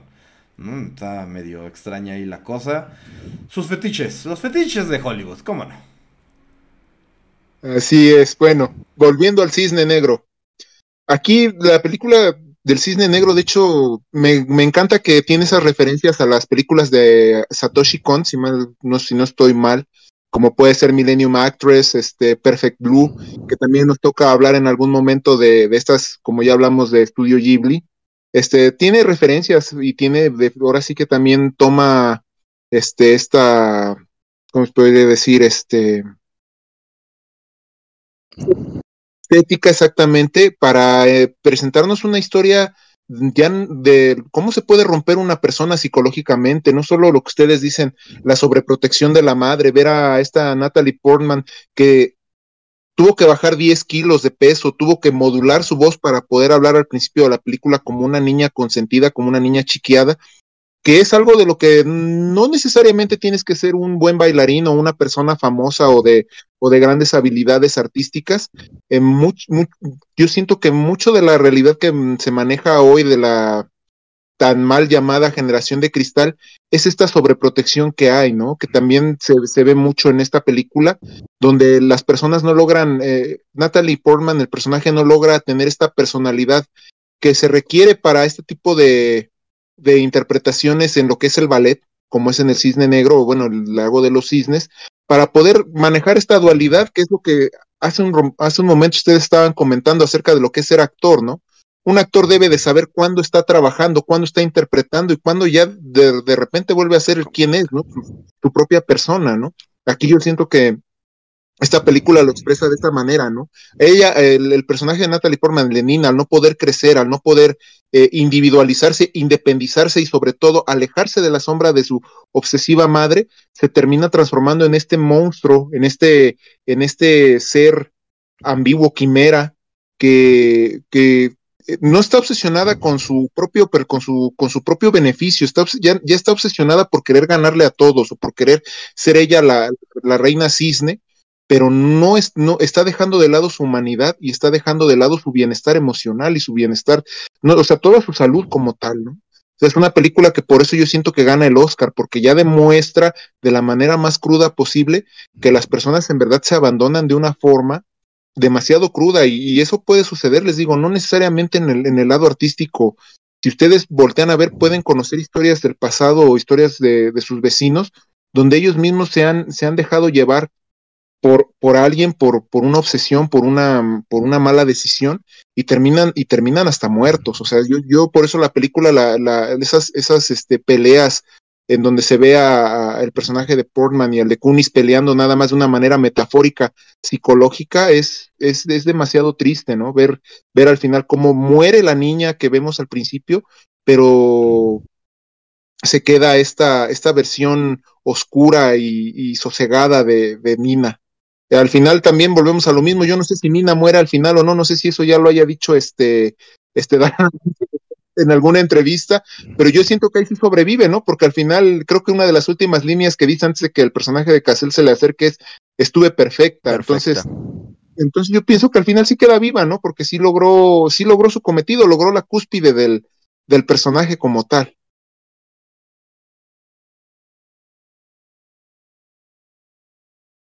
Es este director, pues, a lo mejor sí la, sí, sí la mató. Vemos una, ya después de este pues análisis que hicimos de, varias de sus cintas, finales trágicos para sus, sus personajes, ¿no? Digo, eh, en Pi no muere, pero sí muere una parte de él después de esta lobotomía improvisada, ¿no? En Requiem no mueren, pero pues creo que hasta la muerte hubiera sido, un, sido una mejor. parada para muchos de ellos, de los protagonistas. Eh, en el luchador, pues ya dijimos. En la fuente de la vida, pues también este, mueren de varias maneras y más de una vez. Y este, pues aquí también hay, hay muerte y desolación por todos lados. O sea, este tipo hace peores cosas que Vladimir Putin con, sus, con sus actores, ¿no? Con, con sus historias. Muy eh, lúgubre de alguna manera, pero pues si entendemos que la muerte es parte de la vida y que es el final del viaje, es, lo importante, ¿no? Aquí el, el, viaje, pues muchos dicen, ¿no? Que la vida no es un destino, sino es un viaje y hay que disfrutarlo. Y, pero nuestros protagonistas en estas cintas, pues no creo que estén disfrutando mucho del viaje, la verdad. Por eso yo creo que piden que acabe, ¿no? Y finalmente es lo que termina sucediendo. En el aspecto de, efectos especiales, muy buen trabajo en esta cinta, ¿eh? Está llena de efectos especiales que no se ven. O, que son muy muy sutiles los reflejos es difícil trabajar eh, con las cámaras eh, en, en espejos tan grandes hay que cuidar muy bien el elemento del ángulo para que no se vea la cámara. Pero mucho de lo que hicieron aquí es que eh, borraban la cámara de manera digital. Como la cámara se mueve a lo largo de la danza de Nina en estos ensayos, era difícil que no se viera, así que optaron por eh, remover la cámara de manera digital. También estos escenarios con los pisos negros. Eh, no son negros completamente. El trabajo de las bailarinas los deja muy, muy sucios. Así que decidieron, en lugar de pasarle un trapeador antes de las escenas, lo que hicieron fue borrar todas las pisadas de manera digital, lo cual se me hace una completa tontería, pero, pero bueno. Y el efecto especial al final de, cómo le van apareciendo las plumas a, a, Nina y todo se ve bastante real. Entonces me gusta cómo no es este espectáculo de efectos especiales por así decirlo, que nos tienen eh, acostumbrados Marvel, sino que son efectos sutiles que van acorde a la historia, ¿no? Que no tratan de ser protagonistas, sino que acompañan a la historia. Finalmente yo creo que eso es lo que siempre han intentado los efectos especiales, solo que ya hemos llegado a una era, digamos, donde creemos o creen los estudios que por tener más efectos es mejor la película y no es así. No es así. Sí. Pero bueno, después de esta cinta, eh, pues Darren Aronofsky se le encargó hacer una cinta de un personaje bíblico muy importante, que es Noé, interpretada por un no tan gordo Russell Crowe, una ya no tan joven Jennifer Connelly, una pues medio sosa Emma Watson, y no le fue muy bien en taquilla, la verdad es de que la cinta pues sí tiene, aparte de un de Anthony Hopkins, sí Anthony Hopkins que hay que mencionarlo como Matusalén, que no le fue muy bien en taquilla, les decía, la historia también, ah, o sea, como que el, presupuesto grande ya no era para, para el señor Aronofsky, la historia tal vez no era lo mejor, el final está como que muy alargado. Si se fijan, otra cosa importante que tiene él es que sus finales o sea, los hace muy dinámicos, ¿no? Son como, como el final de una orquesta, todos los instrumentos hasta arriba, la música, la actuación, es muy dramático. Y en Noé era como que un declive muy largo, tedioso, eh, cansado. Y después también tuvo eh, Mother con Jennifer Lawrence en una época donde te encontrabas a Jennifer Lawrence hasta en las azucaritas. Y, bueno, decidimos omitir estas para enfocarnos un poquito en, estas más eh, emotivas cintas de, de, este director neoyorquino que pues volvió a la fama porque esas dos cintas que son las más recientes lo habían dejado como que apagado hasta que salió The Whale y lo puso otra vez en el, en el ojo y en la polémica por, por la, la cinta, ¿no? Ya todo lo que hemos hablado de, esta gran cinta con, Brendan Fraser. Que ojalá, ojalá vuelva, porque pues yo creo que después de esto sí va a tener papeles, chef. Eh, definitivamente, bueno, creo que como dice, no se le ha levantado el veto. Eh, ahora ya pues podrá desempeñarse en papeles. Es, es agradable, es eh, un, un, actor que, bueno, al menos por lo que nos tocó a nosotros, con mayor o menor grado, pero pues al menos yo recuerdo la saga de la, de la momia con mucho cariño. Eh, un remake de la versión original de ahí de las décadas pasadas, pero enfocada a la acción, eh, bastante, bastante eh, agradable. Yo las fui a ver, creo que las primeras dos al cine. La tres ya no me llamó tanto la atención, pero sí la vi. Entonces me, alegra poder volver a, ver el resurgimiento de, de, Brendan Fraser y pues dando una muestra, ¿no? De que no necesariamente necesita regresar en una comedia eh, en una película ligera, creo que está demostrando de que puede estar para papeles grandes, ¿no? Digo, ya ahorita eh, se puede dar el lujo de, de, elegir papeles. Sabemos que también tuvo un fallido paso por lo que fue las películas de DC con la película que ni siquiera salió que fue de Batgirl, ahí venía, ahí se, desde ahí ya se empezaba a hablar como de su regreso triunfal como Firefly, digo, las decisiones de DC que desde hace mucho tiempo no son para nada las adecuadas, pues terminan por truncarnos esa oportunidad, pero pues bueno, no ver que incluso para el prolífico cine de superhéroes ya lo estaban considerando, ¿no? Vamos a ver si después se le da otra oportunidad o puede dar el brinco a, ahí al otro charco que es, que es Marvel, que le vendría muy bien a sus bolsillos. Sí, sí, claro. Yo creo que tendría que ser un buen papel el que le ofrezcan en, en la Casa de las Ideas para poder aceptarlo y no desprestigiarse, ¿no? Porque una mala decisión también por parte de él al escoger el papel lo puede, lo puede hundir, ¿no? Digamos que su carrera también había tenido altibajos por algunas películas no muy exitosas. Y quería nada más remarcar que en La momia aparece Brendan Fraser y también aparece Rachel Weisz, que terminó actuando con Darren Aronofsky en, en, en La Fuente de la Vida, ¿no? Y como les comentaba, fue su, su pareja. Así que pues estas fueron las eh, un breve paseo por las cintas de Darren Aronofsky, todas recomendadas. Decimos eh, The Whale está en taquilla ahorita, la pueden ir a ver, disfrutarla, si así se puede decir, porque este, experimentarla, diría yo, sufrir, ajá. Ajá, sí, sí, sí, es como un via crucis casi, casi la, la cinta muy emocional, la verdad que es una gran cinta recomendada por todo lo alto. A lo mejor no es como que, ay, vamos a comprar palomitas y vamos a ver The Whale, pero sí es de, vamos a ver The Whale. O sea, yo creo que, yo creo que eh, la recomendación que sí les haría para ir a ver The Whale es eh, no, no sean de esos que compran los, los nachos, los, combos, los combos grandotes no es la película para llevar a eh, comida. Definitivamente no. No, definitivamente no. Yo todavía no puedo recuperar el gusto por la pizza después de ver la cinta. Esto es en serio. Este, me mató un poquito el gusto por la pizza esta cinta. Pero, pero bueno. Vámonos, vámonos. La próxima semana vamos a, a cambiar de género y vamos a traer invasiones espaciales. Así que preparen bien su sombrerito de aluminio porque esto va a estar perro, esto va a estar de otro mundo. Totalmente, eh, esperemos les haya agradado este ligerísimo, ligerísimo brevario de lo que es la obra de Aronofsky, porque nada, nada parecido a experimentarlo por uno mismo. Si hoy les hemos despertado la curiosidad por alguna de estas cintas que no hayan tenido la oportunidad de ver, en serio, todas, todas las que mencionamos el día de hoy valen la pena. Ya lo decías, Nuster, creo que la de Noé, lo más bajito, ningún director es perfecto, tampoco es algo como para crucificarlo, no es un Waterworld, que prácticamente acabó con la carrera de director de, Kevin Costner, pero Aronofsky con muy, muy buena eh, carrera.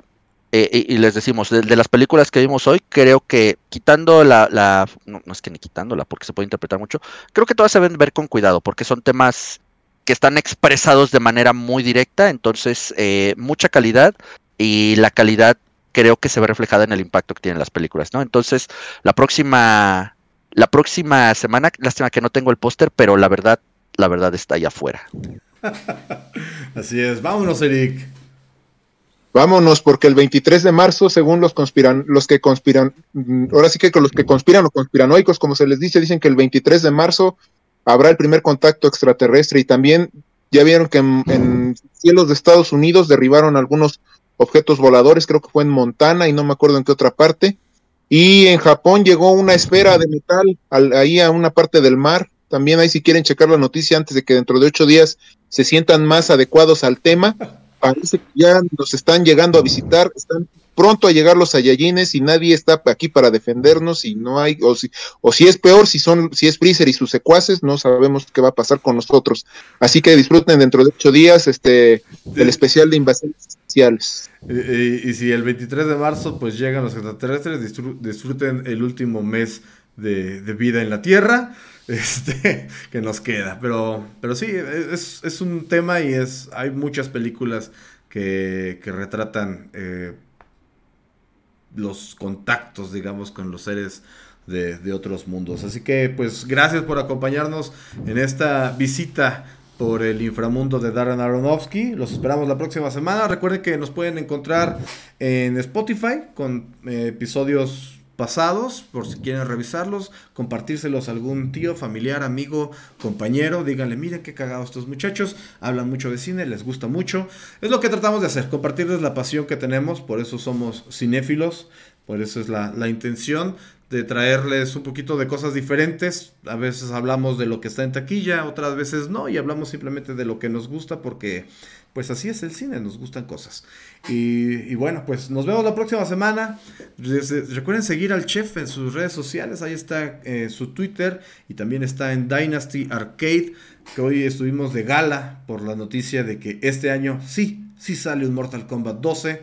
Es algo que se rumoreaba, que se especulaba hasta que hoy a alguien se le chispoteó, porque yo creo que ni era la intención decir que hoy estrenaba, que este año iba a haber un Mortal Kombat, pero así, este, ni siquiera fue así una gran presentación, ¿no? Che, fue como de, ah, por cierto, este año se estrena Mortal Kombat 2. De hecho, ya se está manejando como que fue un sleep, un este, de que se les filtró la información, porque te digo, o sea, eh, yo lo vuelvo a decir y lo digo aquí, o sea, ya hay gente diciendo, es que ahorita sale el tráiler y hoy anuncian así de, güey, ¿quién dijo? O sea, literal, era como en una reunión como estamos ahorita de Zoom, ahora no estamos en Discord, pero fue así de, ah, estaban hablando de los planes de Warner, dice, este año se vienen grandes anuncios como la esperada salida de Mortal Kombat 12 y el juego de Escuadrón Suicida. No dijeron más, pero ya hay gente, te lo juro, haciéndose chairas mentales de que no, es que hoy lo anuncian y, o sea, neta, más conspiranoicos que los personajes de señales. Así es, pero, pero bueno, y también, pues sí, se vienen tiempos importantes para la FGC por el millón de dólares que, que está, bueno, los dos millones de dólares en premios para eh, Street Fighter 6, que pues es un hito para la comunidad de juegos de peleas. Pero bueno, vamos a dejar ese para otro podcast destinado a los juegos de peleas. Por hoy nos despedimos. Muchas gracias. Yo soy Nuster, el héroe del casteo. Nos vemos. Hasta la próxima. Nin.